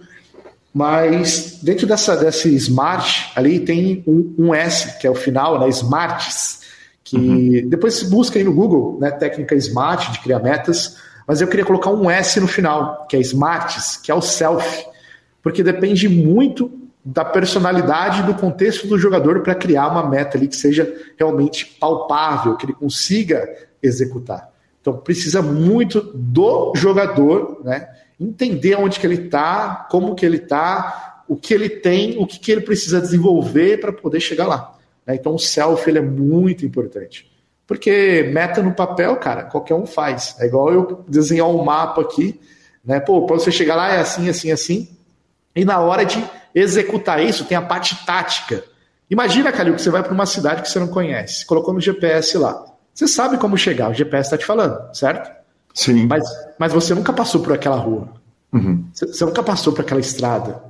Então ali é tudo novo para você. Você não sabe se vai ter um bêbado, se vai ter boi, se vai ter, sei lá, um, alguma um, uma, pessoas vestidas de zumbi ali fazendo, parando a estrada.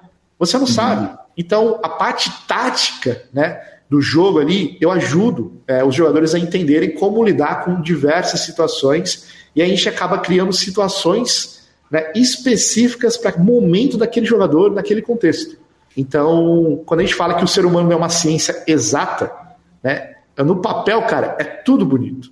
Mas na hora de colocar em prática a parte tática, aí precisa de muito esforço né, e dedicação para poder sobressair é, nesse momento aí. Tá? Então, é, a, a, mensagem que eu queria deixar ali para todos os jogadores que, cara, você não é jogador de limite, tá? O seu papel no jogo é tomar a melhor decisão ali e fazer dinheiro com o jogo. Então você é um fazedor de dinheiro nesse jogo. E jogar Perfeito. limite, tá? Não, não, não pensa isso como status. Uhum. Porque depois o teu ego não vai deixar você descer, né? Então a gente está estudando até isso, o processo de dopamina no cérebro, Cali, de jogadores que jogam muito caros, eles não conseguem jogar limites mais baratos depois. É isso aí, final da primeira parte da entrevista com o querido Drauzio, que homem maravilhoso. E semana que vem, claro, tem mais. Ele vai contar muito mais sobre mindset, sobre preparação de jogadores, especialmente jogadores de cash game, mas é muito útil para todo mundo, até para quem não joga, Lanzinha. E vamos para as nossas redes sociais, mas não sem antes falarmos da SX Poker.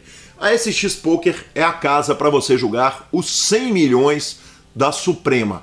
Não dá para ficar fora dessa e claro, você pode jogar no site que tem o melhor atendimento, tem o Fichas 24 horas, que é o método automatizado para depositar e sacar. Vai depositar através do WhatsApp, que é rapidaço, enfim, do jeito que você quiser, botar dinheiro, tirar dinheiro. Use, claro, a SX Poker e, claro, eu sou garoto propaganda lá no Instagram da SX, então não perca a oportunidade de jogar com o maior e melhor clube da Suprema. Boa. Redes sociais, então. Lanzinha, o João Luiz, ouvinte do PokerCast, me falou: Calil, você tá aí na Carolina do Norte? Deixa eu te contar uma história. Lá no Cassino Cherokee, você vai lembrar que eu falei do Cassino Cherokee, que tá meia hora aqui da minha casa. Semana que vem tá tendo uns 600 dólares pot limit Omaha WSOP Circuit com 50 mil dólares garantidos. Quem sabe você não vai lá dar um tirinho? Eu falei, ô João, deixa eu te contar, mano. 600 dólares, truta. 6 é 5, 30. 3 mil reais machuca. Mas eu preciso admitir que negociações já começaram e existe sim a possibilidade de dia 9 que vem eu estar jogando o torneio valendo anel da WSOP. Vai ser a primeira vez que eu vou fazer isso. Caso eu vá lá, eu diria que agora a chance está nos 40%. Professor Marcelo Lanza já manifestou interesse em pegar. Eu sou parceiro. Eu sou parceiro. Pois é, quem sabe a gente joga 100 daqui, 100 de lá, 100 de lá.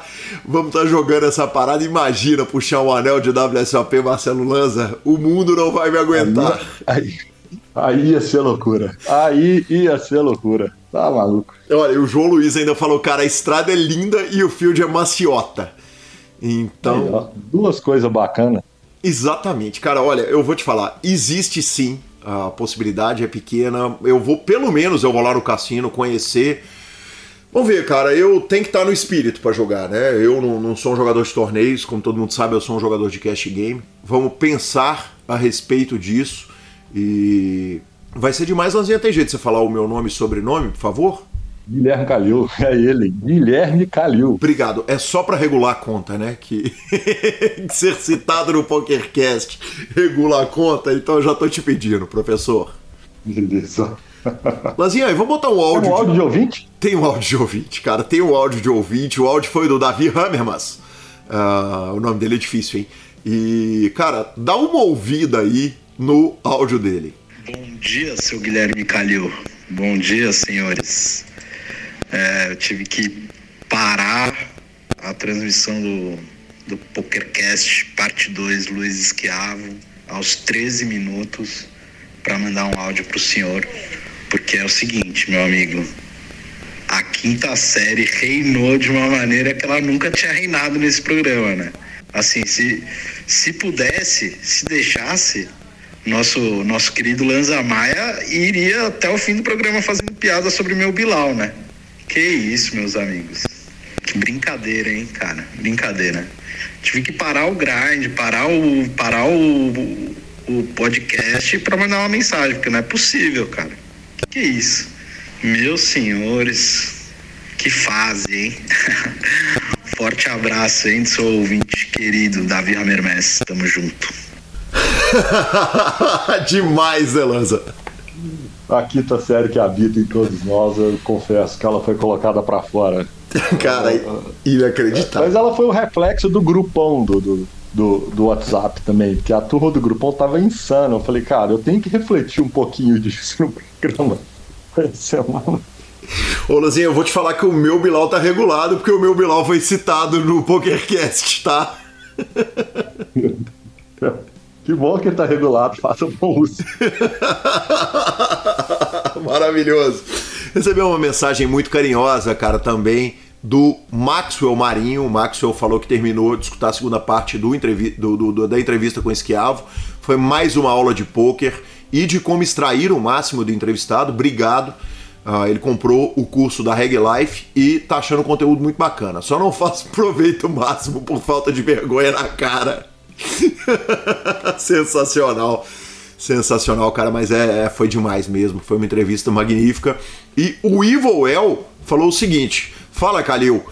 Uh, o Daniel Negrano vendeu 25% da action da WSOP dele em menos de duas horas e eu comprei um pedaço. Então tô citando o Evil El e o Daniel Negrano também para que o Daniel Negrano brilhe na WSOP ele arrume uma nota, Lanzinha. Só para constar, a reta dele foi de 1,8 milhões de dólares. E ele vendeu 25% da Action de uma reta de 1,8 milhões de dólares, que dão aproximadamente 400 mil dólares, 450 mil dólares, mais ou menos, em duas horas. Só, só, só, é só isso. Só assim: o valor é extremamente alto.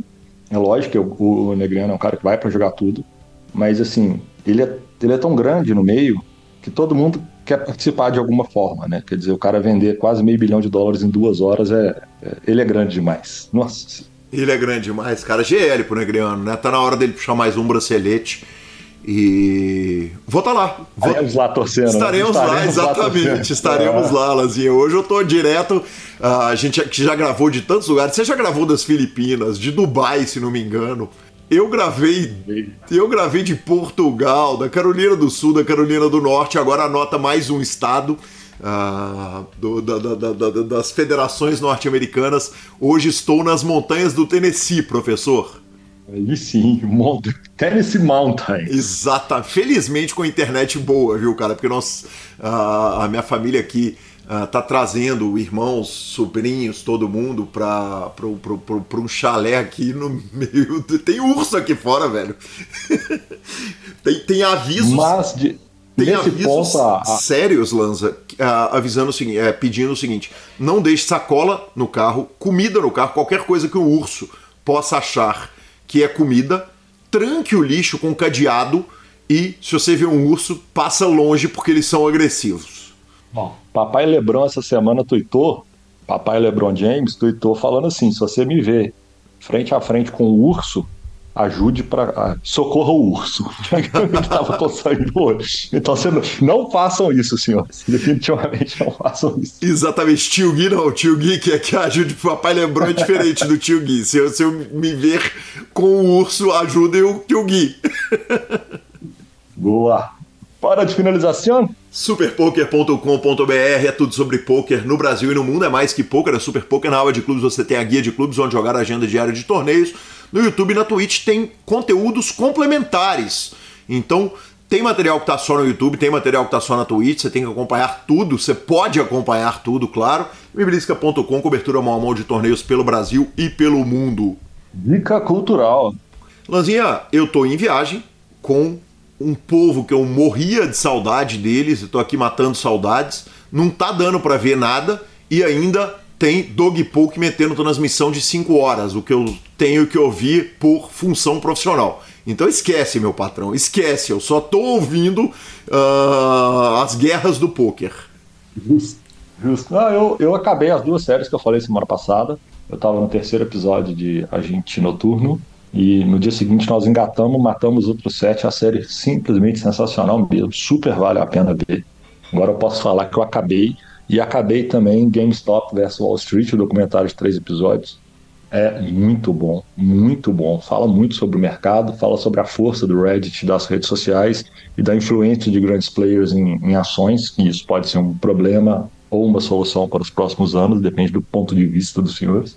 É, e, cara, o cinema, para quem tem o, o, gosto de Marcelo Lança, está recheado ainda, né? Nós temos John Wick 4, Baba Yaga, Guardiões da Galáxia, o último Guardiões da Galáxia, nós temos Dungeons and Dragons, então, assim, dá para maratonar cinema para quem tem o mesmo gosto que o meu.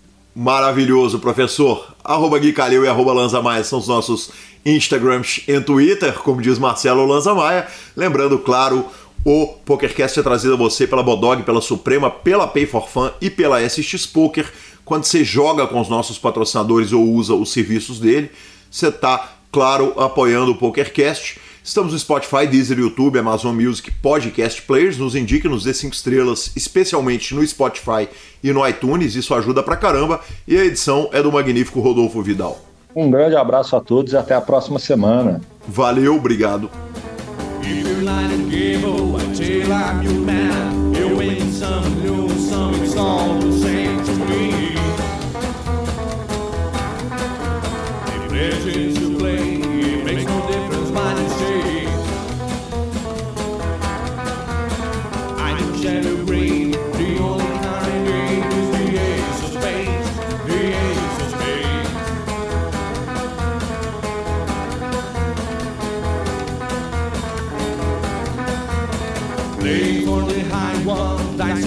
dive. It comes with the flow. It's all